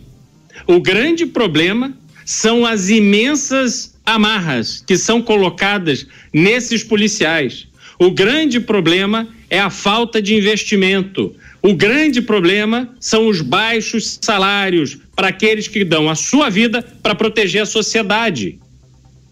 Esse é o problema da polícia. Não é o fato da polícia de São Paulo, por exemplo, reagir ao assassinato frio de um dos seus policiais no litoral de São Paulo, e aí a polícia foi para cima da bandidagem e muita gente morreu e morreu porque enfrentou a polícia. E é essencial que se entenda que a polícia não pode ser enfrentada porque quem enfrentar a polícia vai encontrar bala, vai encontrar o final da sua vida. É assim que se combate o crime. Não é com relatóriozinho cheio de viés político para fazer discurso ideológico. A vida real é muito diferente dessa ilusão que a gente vê querer ser retratada nesse tipo de documento que é divulgado. Beraldo, achei muito bom o seu comentário, porque essa declaração, essas falas do diretor dessa ONG aconteceram em um dia muito específico, né? Um dia do anúncio da troca de uma liderança de um órgão fundamental para essa pauta. Coincidência? Agora você, Dantas. É, não tem coincidência, né, Daniel? Olha, essas ONGs nacionais, internacionais, elas é, sobrevivem desses relatórios para poder capturar recursos, né, de patrocínio, de fundações, fundações espalhadas aí pelo mundo, é, que muitas vezes né, nem sabemos quais são os interesses dessas eh, fundações. Eu gostei ali da menção que o Mota fez, né? É, da declaração que ele ouviu, dizendo que não, a gente foca a nossa análise é, na violência estatal. Então, a mesma coisa que você olhar o conflito entre Israel e o Hamas e dizer: Israel está matando muitos é, palestinos. Aliás, é essa visão né, que nós que prevalece na ONU, que prevalece nessas ONGs internacionais. É uma visão deturpada, é uma visão é, que ela é, empareda o aparato estatal que tem legitimidade para ser utilizado, porque quem legitima o aparato estatal, quem entrega o poder da força ao Estado é o cidadão, é o pagador de impostos, que quer que esse aparato seja utilizado para conter o crime, para combater o criminoso, para combater o traficante, para combater o terrorista. A gente tem que parar com essa história de ficar defendendo o lado do criminoso, que viola a lei, que não paga imposto, né? Que não está nem aí para a Constituição, que vive do crime. E a gente tem que proteger a sociedade que trabalha, que sustenta e que paga a conta. É simples assim. Então vamos começar a, a cobrar dessas ONGs também é, um pouco de, de dedicação, né? de critério. Né? Tem que conhecer um pouquinho, estuda um pouquinho melhor. Você a, associar o governo federal à polícia, à violência policial nos estados, não faz o menor sentido. Então, a partir daí, você já descredibiliza completamente o trabalho dessa é, eh, ONG. Não há o menor sentido. Aliás, se você for descer no detalhe, os relatórios que saíram no ano passado, que falavam de violência policial, elencavam o ranking. Sabe qual é a polícia que mais mata no país, Daniel? Não. A polícia baiana a polícia da Bahia, de um estado governado pelo PT durante décadas. Então, assim, é, por que que mata mais lá? Sabe porque o crime lá está sem controle? O ministro, que ainda é ministro, teve de correr lá para resolver uma crise de segurança pública, porque o negócio tinha tinha tava, escalando numa, de, uma, de uma forma que estava uh, assustando todo mundo e prejudicando a imagem do próprio partido. Então a gente tem que colocar eh, essas questões nos seus devidos lugares. Né? Se há violência policial, muito provavelmente é porque eles trabalham num ambiente de guerra. De guerra. É muito curioso, porque a mídia, de uma forma geral, ela não quer tratar o que acontece, por exemplo, no Rio de Janeiro como uma guerra híbrida. É uma guerra híbrida com ocupação de território. Não é, aliás, não é nenhum problema de segurança pública, né, Mota? Não é. É um problema muito mais grave. E lógico, vamos falar da polícia, vamos falar da impunidade? Por que, que essas ONGs não se dedicam a analisar sentença por sentença a liberação de criminosos que não deveriam estar na rua? Às vezes, por questões formais, você anula uma sentença, anula uma prisão. Nós tivemos no ano passado casos, assim, realmente é, é, de, de, de assustar, de um sujeito que foi pego dentro de um hangar né? Ele foi seguido porque Sim. estava em atitude suspeita, foi seguido pela polícia, descobriram ele entrando no hangar. No hangar tinham é, 700, é, 700 quilos de cocaína dentro de mangas, que aliás é uma prática muito comum é, desses grupos né, do Equador que estão atuando lá no Equador e agora está sendo utilizada é, pelo PCC porque ela vem importada das Farc. Você pegar frutas e usar, é, preenchê-las com droga. E aí liberaram o, o sujeito porque não tinha um mandado de prisão. Sim. Botaram ele na rua e fizeram o que com a droga? Fizeram o que com a manga? Devolveram para ele? Então, assim, a gente está vivendo é, é, um ciclo, um loop infinito de, de decisões equivocadas, decisões que acabam beneficiando o crime e que afastam né, a, lei, a, a, a, lei, afastam a aplicação da lei eh, quando ela deveria ser mais urgente e necessária, e isso tem um efeito muito deletério na confiança do cidadão na própria justiça.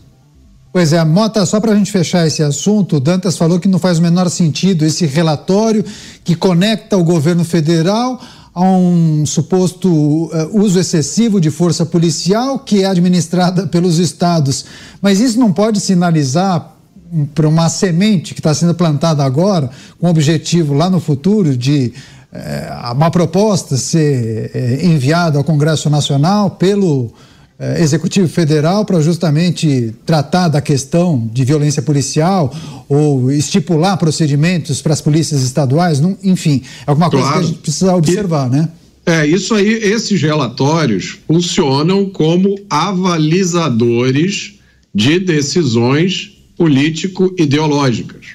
E como Dantas bem lembrou, são muito bem pagos. Eu já contei aqui o episódio que eu estava discutindo com diretores dessas organizações aqui na Jovem Pan. Eu perguntei para ele como é que ele poderia ter recebido 800 mil dólares, ou foi 1 milhão e 200 mil, alguma coisa assim, de uma entidade estrangeira para influenciar a política penal brasileira. E ele não se lembrava do recurso, é porque eu tinha baixado, feito download do relatório financeiro e estava lá. Eles esquecem isso. Então, o que está acontecendo aqui é justamente isso, Daniel. E acontece porque a maioria da mídia, ao contrário de nós, a maioria da mídia recebe uma notícia como essa e transmite. Olha aqui, a organização Human Rights Watch condena o Brasil por violência policial e repetem isso. E aí é nosso papel explicar o seguinte: a medida da chamada violência policial tem a ver com a quantidade de vezes em que os criminosos entram em confronto com a polícia. Se você fizer essa medida, eu garanto que a letalidade da polícia americana é muito maior do que a brasileira, porque experimenta puxar uma arma para um policial americano para ver o que, que acontece. Só que esses eventos são raros nos Estados Unidos. Os criminosos sabem disso. Eles não enfrentam a polícia americana. Então, se você pegar o número de vezes em que a polícia é enfrentada por criminosos, esse número é astronômico no Brasil e é baixíssimo nos Estados Unidos em determinado percentual desses enfrentamentos, o criminoso, o criminoso morre. Mas é um percentual que você é, olha. No meu livro eu também conto um caso como esse, de um relatório, de um estudo feito por um pesquisador, e, e aí você obtém a verdadeira taxa de criminosos mortos. É o número de mortos dividido pelo número de enfrentamentos.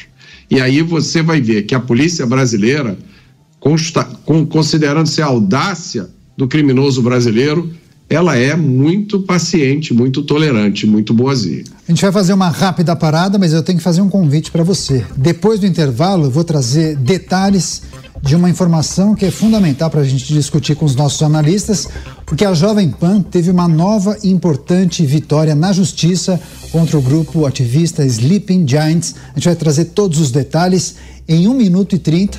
Então conta aí. Em 1 e 30 a gente está de volta, a gente vai trazer as análises sobre essa notícia. Eu conto com você. Fique por aí. Os pingos nos is. Jovem Pan. Lucky Land Casino asking people what's the weirdest place you've gotten lucky? Lucky? In line at the deli, I guess. Aha, in my dentist's office.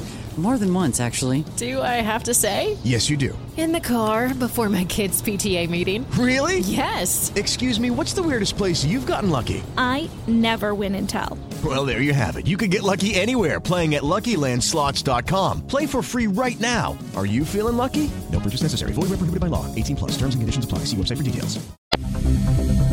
Estamos de volta com o programa Os Pingos nos Is, reunindo os assuntos mais importantes do dia, sempre com as análises dos comentaristas do grupo Jovem Pan. E a Jovem Pan tem uma nova e importante vitória na justiça contra o grupo ativista Sleeping Giants. A sentença publicada nesta quarta-feira determina o fim da campanha de difamação promovida pelos ativistas. Vamos acompanhar na reportagem de Daniel Liano.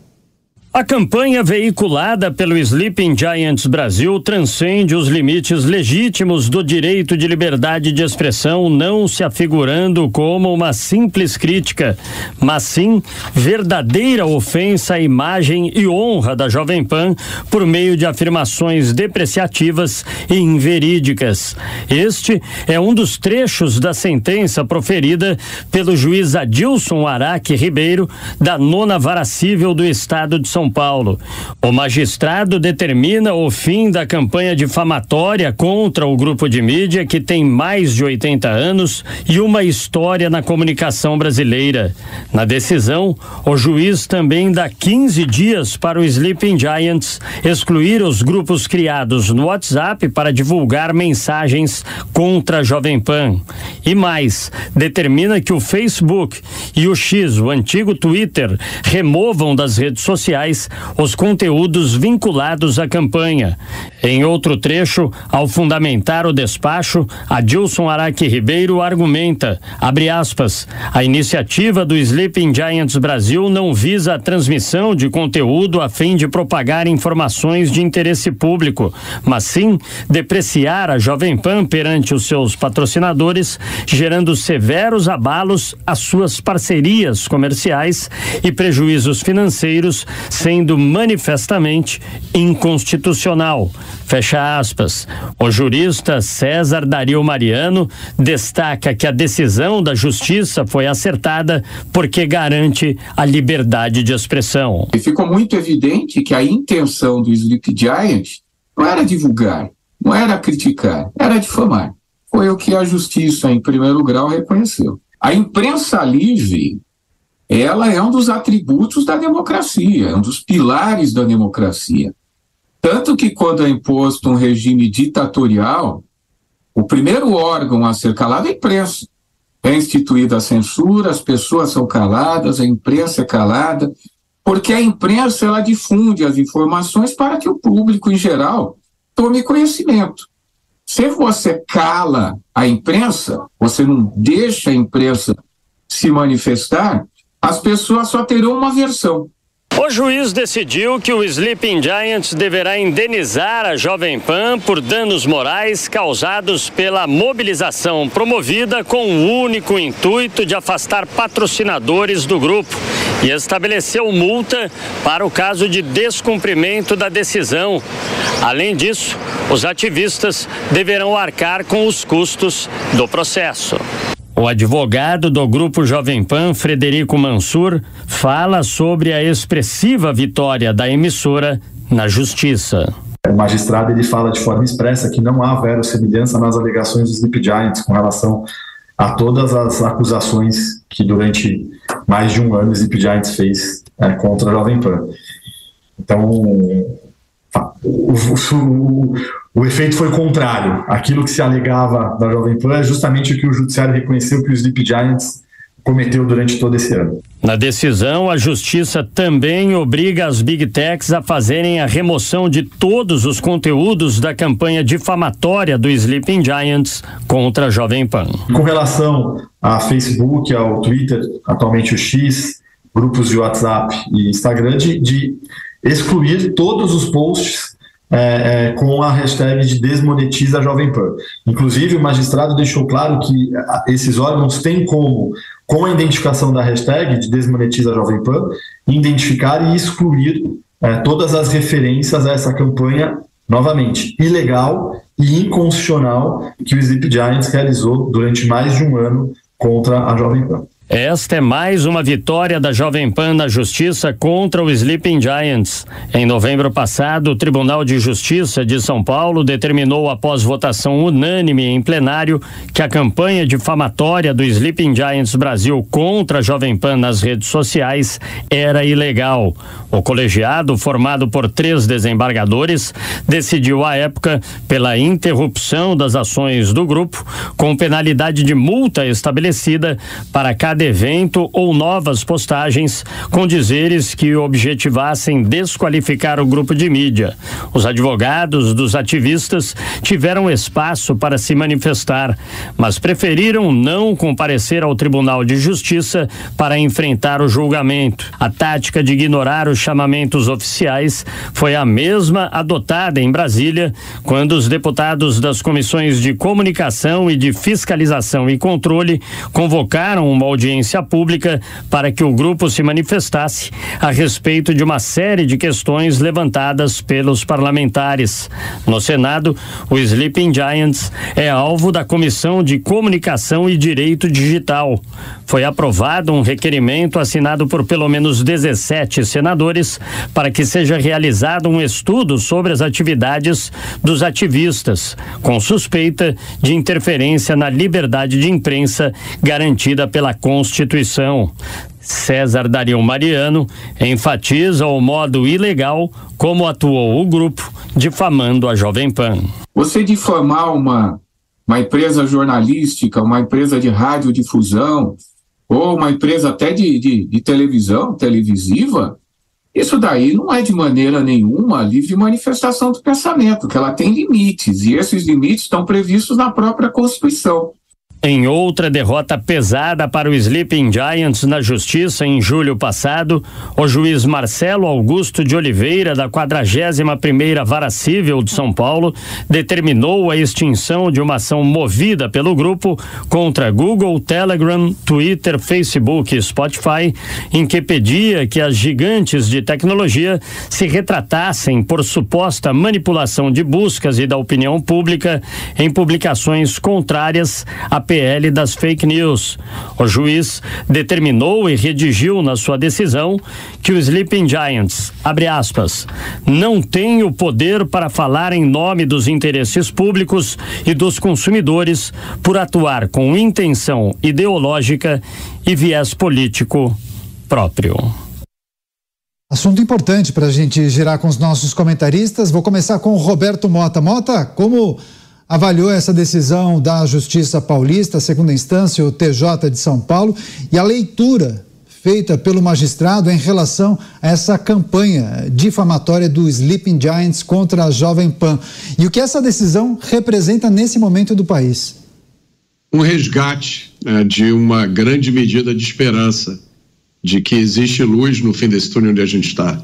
Para começar, Sleeping Giants é um nome ridículo por trás desse ridículo há uma intenção muito séria: emudecer um veículo de mídia, nos emudecer, nos impedir de trazer aos nossos espectadores, aos nossos ouvintes, todos os dias, notícias e comentários.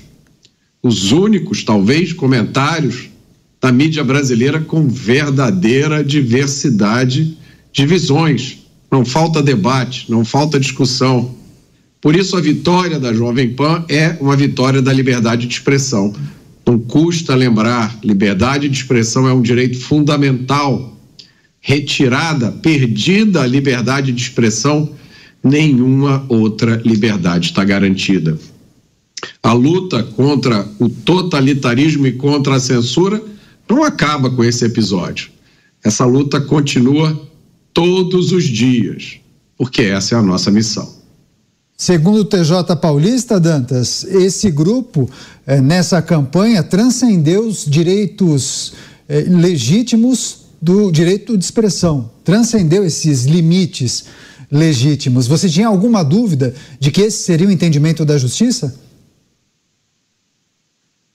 Eu uh, esperava que fosse porque estava muito claro, né? Muito, né? O comportamento muito claro esse comportamento é, é, é ilícito desse grupo, que se diz né, um, um grupo para combater o discurso do ódio, é fake news, e simplesmente faz uma perseguição a, um, a veículos de comunicação que não é, defendem as suas bandeiras, né, é, a pessoas, autoridades, a quem é, não reza na cartilha da esquerda. E aí, é justamente, se você tem um pensamento independente que você critica A, B e C, você vira alvo de uma turma que persegue. Quer dizer, o que eles fazem é uma perseguição. É uma perseguição. Eu acho criminoso, inclusive. Acho isso aqui pouco.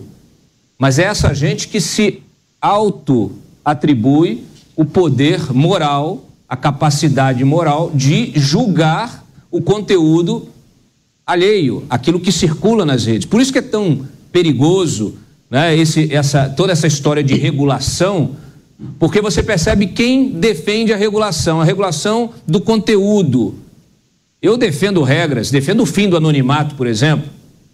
Esse, esse perfil, durante muito tempo, ele foi anônimo. Ninguém sabia quem controlava esse perfil.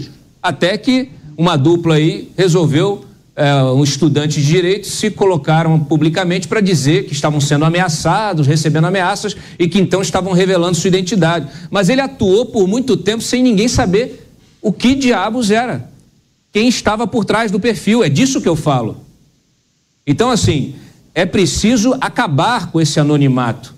É preciso que a identidade virtual seja a identidade real, porque o mundo virtual hoje ele é apenas uma extensão da nossa vida, do nosso dia a dia. Tudo que a gente faz hoje depende da tecnologia, depende da nossa é, inter, né, da nossa é, conexão com as redes, na, o uso das plataformas, né, da nossa presença nas plataformas. O debate público se dá nessas plataformas. Então, recebo com muita alegria essa decisão, que ela sirva de exemplo e que a sociedade esteja muito atenta para impedir que esse, essa, esse debate sobre regulação de rede ele acarrete em censura e sempre uh, contra, né? sempre contra Sim. aqueles que se colocam uh, de forma independente, uh, questionando a cartilha da esquerda. Justiça feita, né, Beraldo? Agora, qual é o, o peso, né? Uma decisão importante para a comunicação, para o jornalismo e para o Brasil, né? Sim, uma decisão importante para reflexão. E Dantas, você falou da identidade, né, do, dos donos do perfil, e eu sempre tive uma pulga atrás de, da orelha, porque um casal do interior do Paraná de repente criam um perfil e aí conseguem se financiar e conseguem ser tão influentes e causar tanto problema para aqueles que ousam apontar as inconsistências, a hipocrisia da esquerda. Realmente, esse é um casal muito competente que conseguiu vencer numa selva aonde tem muita gente precisando aí de agências e promotores para poder ver o sol brilhar. Mas falando objetivamente do julgamento, é importante porque esse julgamento mostra que não é preciso PL da censura para que você consiga restabelecer a verdade. A justiça foi feita usando a legislação que já existe. E tá aí o perfil que atacou um grupo de comunicação e dá emprego a mais de uma centena de pessoas que existe há 80 anos. Este perfil agora está pagando pelos crimes que cometeu na pessoa dos seus donos. E é fundamental que seja assim para mostrar que a gente não precisa apelar para censura para ver a verdade prevalecer no Brasil. Não podem usar esse contexto como estão fazendo no Congresso Nacional para nos calar de forma oficial. Isto é inaceitável. O papel do Grupo Jovem Pan de ter o jornalismo verdadeiramente independente, mostrando o outro lado da notícia, expondo as opiniões que geram debates muitas vezes calorosos. E eu sou testemunha disso, porque participei por um tempo que me foi muito especial no Jornal da Manhã, onde debati Sim. muitos casos, muitas decisões do governo com Amanda Klein, que tem uma visão completamente oposta da minha, e fizemos isso com todo o critério de respeito, de equilíbrio, de elegância que exige um canal de comunicação. Parabéns à Justiça de São Paulo. Que este caso sirva de exemplo Sim. ao Brasil. Com certeza. O Mota fez um sinal de positivo, de concordância com o Beraldo. Motas tem 20 segundos se quiser fazer um complemento, por favor. O Beraldo está certíssimo. A gente não precisa de um PL de regulação, PL da censura Basta a gente, a, é, a, a justiça, né, é, cumprir as leis que já existem. Eu só queria ler aqui uma mensagem que eu recebi de um espectador, João Geraldo é, Taroco Amaro Júnior. Mota, venho aqui agradecer a vocês. É, é, a Jovem Pan é a única emissora que transmite a notícia sem fumaça e sem maquiagem. Muito obrigado. Legal, a gente sempre agradece demais a participação de todos pelas redes sociais. Valeu mesmo. A gente vai fazer uma parada muito rápida, um minuto e meio. A gente conta com você, porque na sequência tem informação importante envolvendo um deputado federal do PL. Fique por aí. Os pingos nos is. Jovem Pan. Okay, round two. Name something that's not boring. A laundry? Ooh, a book club. Computer solitaire, huh? Ah, oh, sorry, we were looking for Chumba Casino. That's right. ChumbaCasino.com has over 100 casino style games. Join today and play for free for your chance to redeem some serious prizes. ChumbaCasino.com. No purchase necessary. Full prohibited by law. 18 plus terms and conditions apply. See website for details. Estamos de volta com o programa Os Pingos nos Is. Agora tem informação que envolve o deputado federal Nicolas Ferreira do PL, que ele usou as suas próprias redes sociais para denunciar uma fake news. No Instagram, ele escreveu o seguinte: vou abrir aspas. Usaram inteligência artificial com a minha voz para fazer uma propaganda de joguinho. Serão devidamente processados, fecha aspas. Esse episódio reacende o debate sobre o uso de tecnologia nas eleições. O Tribunal Superior Eleitoral deve aprovar neste ano uma resolução com o objetivo de regulamentar o uso da inteligência artificial durante as eleições municipais de outubro. A data para a votação dessa resolução ainda não foi definida, mas as regras serão discutidas em uma audiência pública que será realizada pelo tribunal no final deste mês. O TSE pretende garantir a proibição da manipulação de vozes e imagens de conteúdo sabidamente inverídicos para divulgação de desinformação contra as eleições e de propaganda negativa contra candidatos e partidos nas redes sociais e na propaganda eleitoral. Fazer um giro com os nossos analistas, tempo pequeno, curto, né? Um minuto para cada um. Dantas, o que é preciso considerar partindo desse episódio, dessa denúncia de Nicolas Ferreira? O que a gente espera para essa resolução do TSE? Ela seja é, de tolerância zero ao uso da inteligência artificial, porque de fato é uma tecnologia é, que ela, é, nós não temos condições de combatê-la, né, de reprimi-la, então que ela seja proibida, que a justiça tenha recursos para, no caso de denúncia, punir os responsáveis.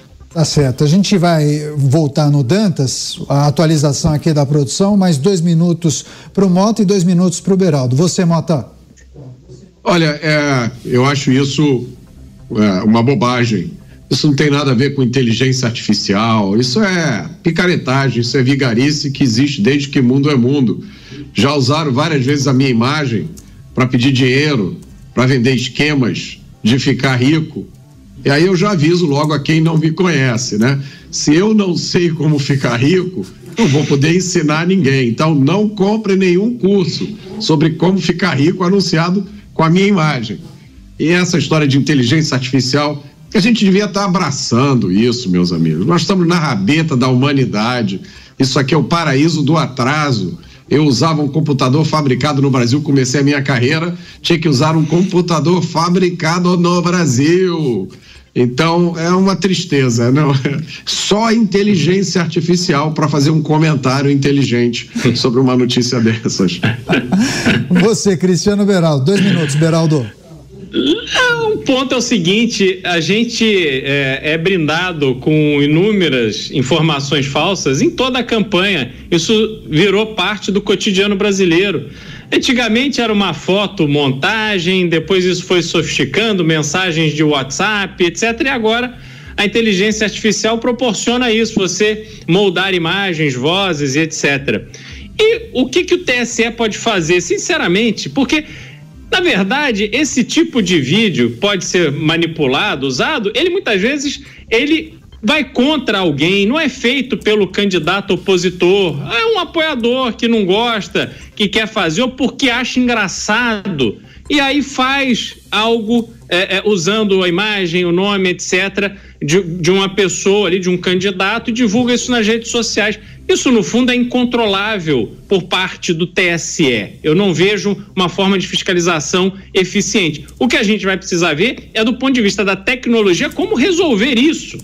É você, se tem a sua imagem, você coloca ali um QR Code que serve como assinatura, que remete o espectador para uma página do, do, do, autor ou daquela pessoa, daquela figura cuja imagem está sendo utilizada, eu sei lá, isso pode ser discutido, mas querer achar que vai resolver ali na, na lei não vai resolver. Pois é, você, Dantas, o que estará ao alcance do TSE para tentar brecar a inteligência artificial? Dois minutos. Pode usar a inteligência artificial para combater, né? É, eu acho que não dá para relativizar, não, porque nós temos visto aí muitos crimes acontecendo, inclusive envolvendo celebridades, atrizes, que são é, reproduzidos vídeos como se estivessem nuas, né, e isso prejudicando a imagem dessas pessoas. Então, é, imagina isso numa eleição, imagina isso numa véspera de eleição.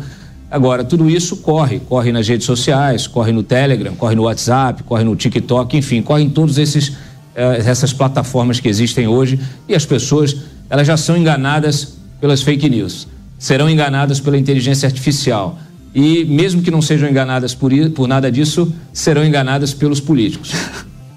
Minuto é. adicional para o Mota e para o Beraldo. Vai lá, você, Mota. É isso, é. Eu, a gente vive num país em que o sujeito pega uma, um telefone celular, né? Para você adquirir, você precisa ter CPF, identidade. Ele bota um chip ali que para você adquirir você também precisa ter toda a identificação. De dentro da sua cela, ele liga para casa da sua mãe para ameaçar um falso sequestro. Depois manda alguém lá coletar o dinheiro. Isso no Brasil, meus amigos, é uma indústria. Isso acontece todos os dias, está acontecendo agora esse país quer regular o uso da inteligência artificial para não interferir nas eleições. Olha, desculpe, eu não tenho mais o que dizer sobre isso. O desafio do TSE em relação à inteligência artificial, para fechar um minutinho, você, Beraldo.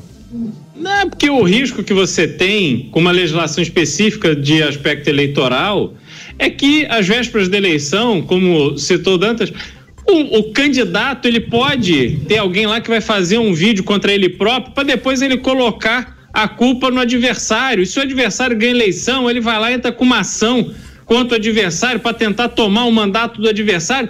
Enfim, reforço. Isso não se resolve com uma lei. Isso se resolve no ambiente da tecnologia.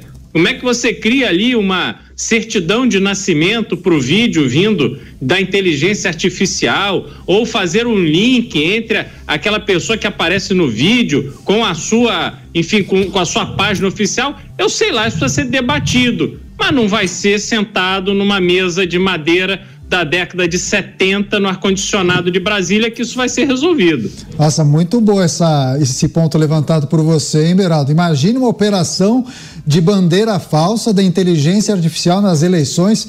Isso rende debate, hein? A gente quer agradecer muito a participação das milhares de pessoas que sempre mandam mensagens aqui. Ana de Jesus, Silvia Barata, Maria Helena Gomes Bezerra, Marins Delabone, a Tânia falando, adorei, Dantas. Gente, muito obrigado pela participação. Todos os dias as pessoas compartilhando mensagens, comentários, perguntas. Valeu demais. Agradeço muito aos nossos comentaristas pelo programa de hoje.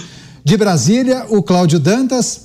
Do Rio de Janeiro, Roberto Mota. Dos Estados Unidos, Cristiano Beraldo. Amigos, boa noite, valeu demais, até amanhã. Claro que sempre agradecendo você por essa parceria todos os dias aqui em Os Pingos nos Is. Valeu. Na sequência, Jornal Jovem Pan e o resumo das informações do dia. Jovem Pan, jornalismo independente. A opinião dos nossos comentaristas não reflete necessariamente a opinião do Grupo Jovem Pan de Comunicação. Realização Jovem Pan News. It is Ryan here and I have a question for you. What do you do when you win? Like are you a fist pumper? A woohooer, a hand clapper, a high fiver. I kind of like the high five, but if you want to hone in on those winning moves, check out Chumba Casino. At ChumbaCasino.com, choose from hundreds of social casino style games for your chance to redeem serious cash prizes. There are new game releases weekly, plus free daily bonuses. So don't wait. Start having the most fun ever at ChumbaCasino.com. No purchase necessary. Group. Void were prohibited by law. See terms and conditions. 18 plus.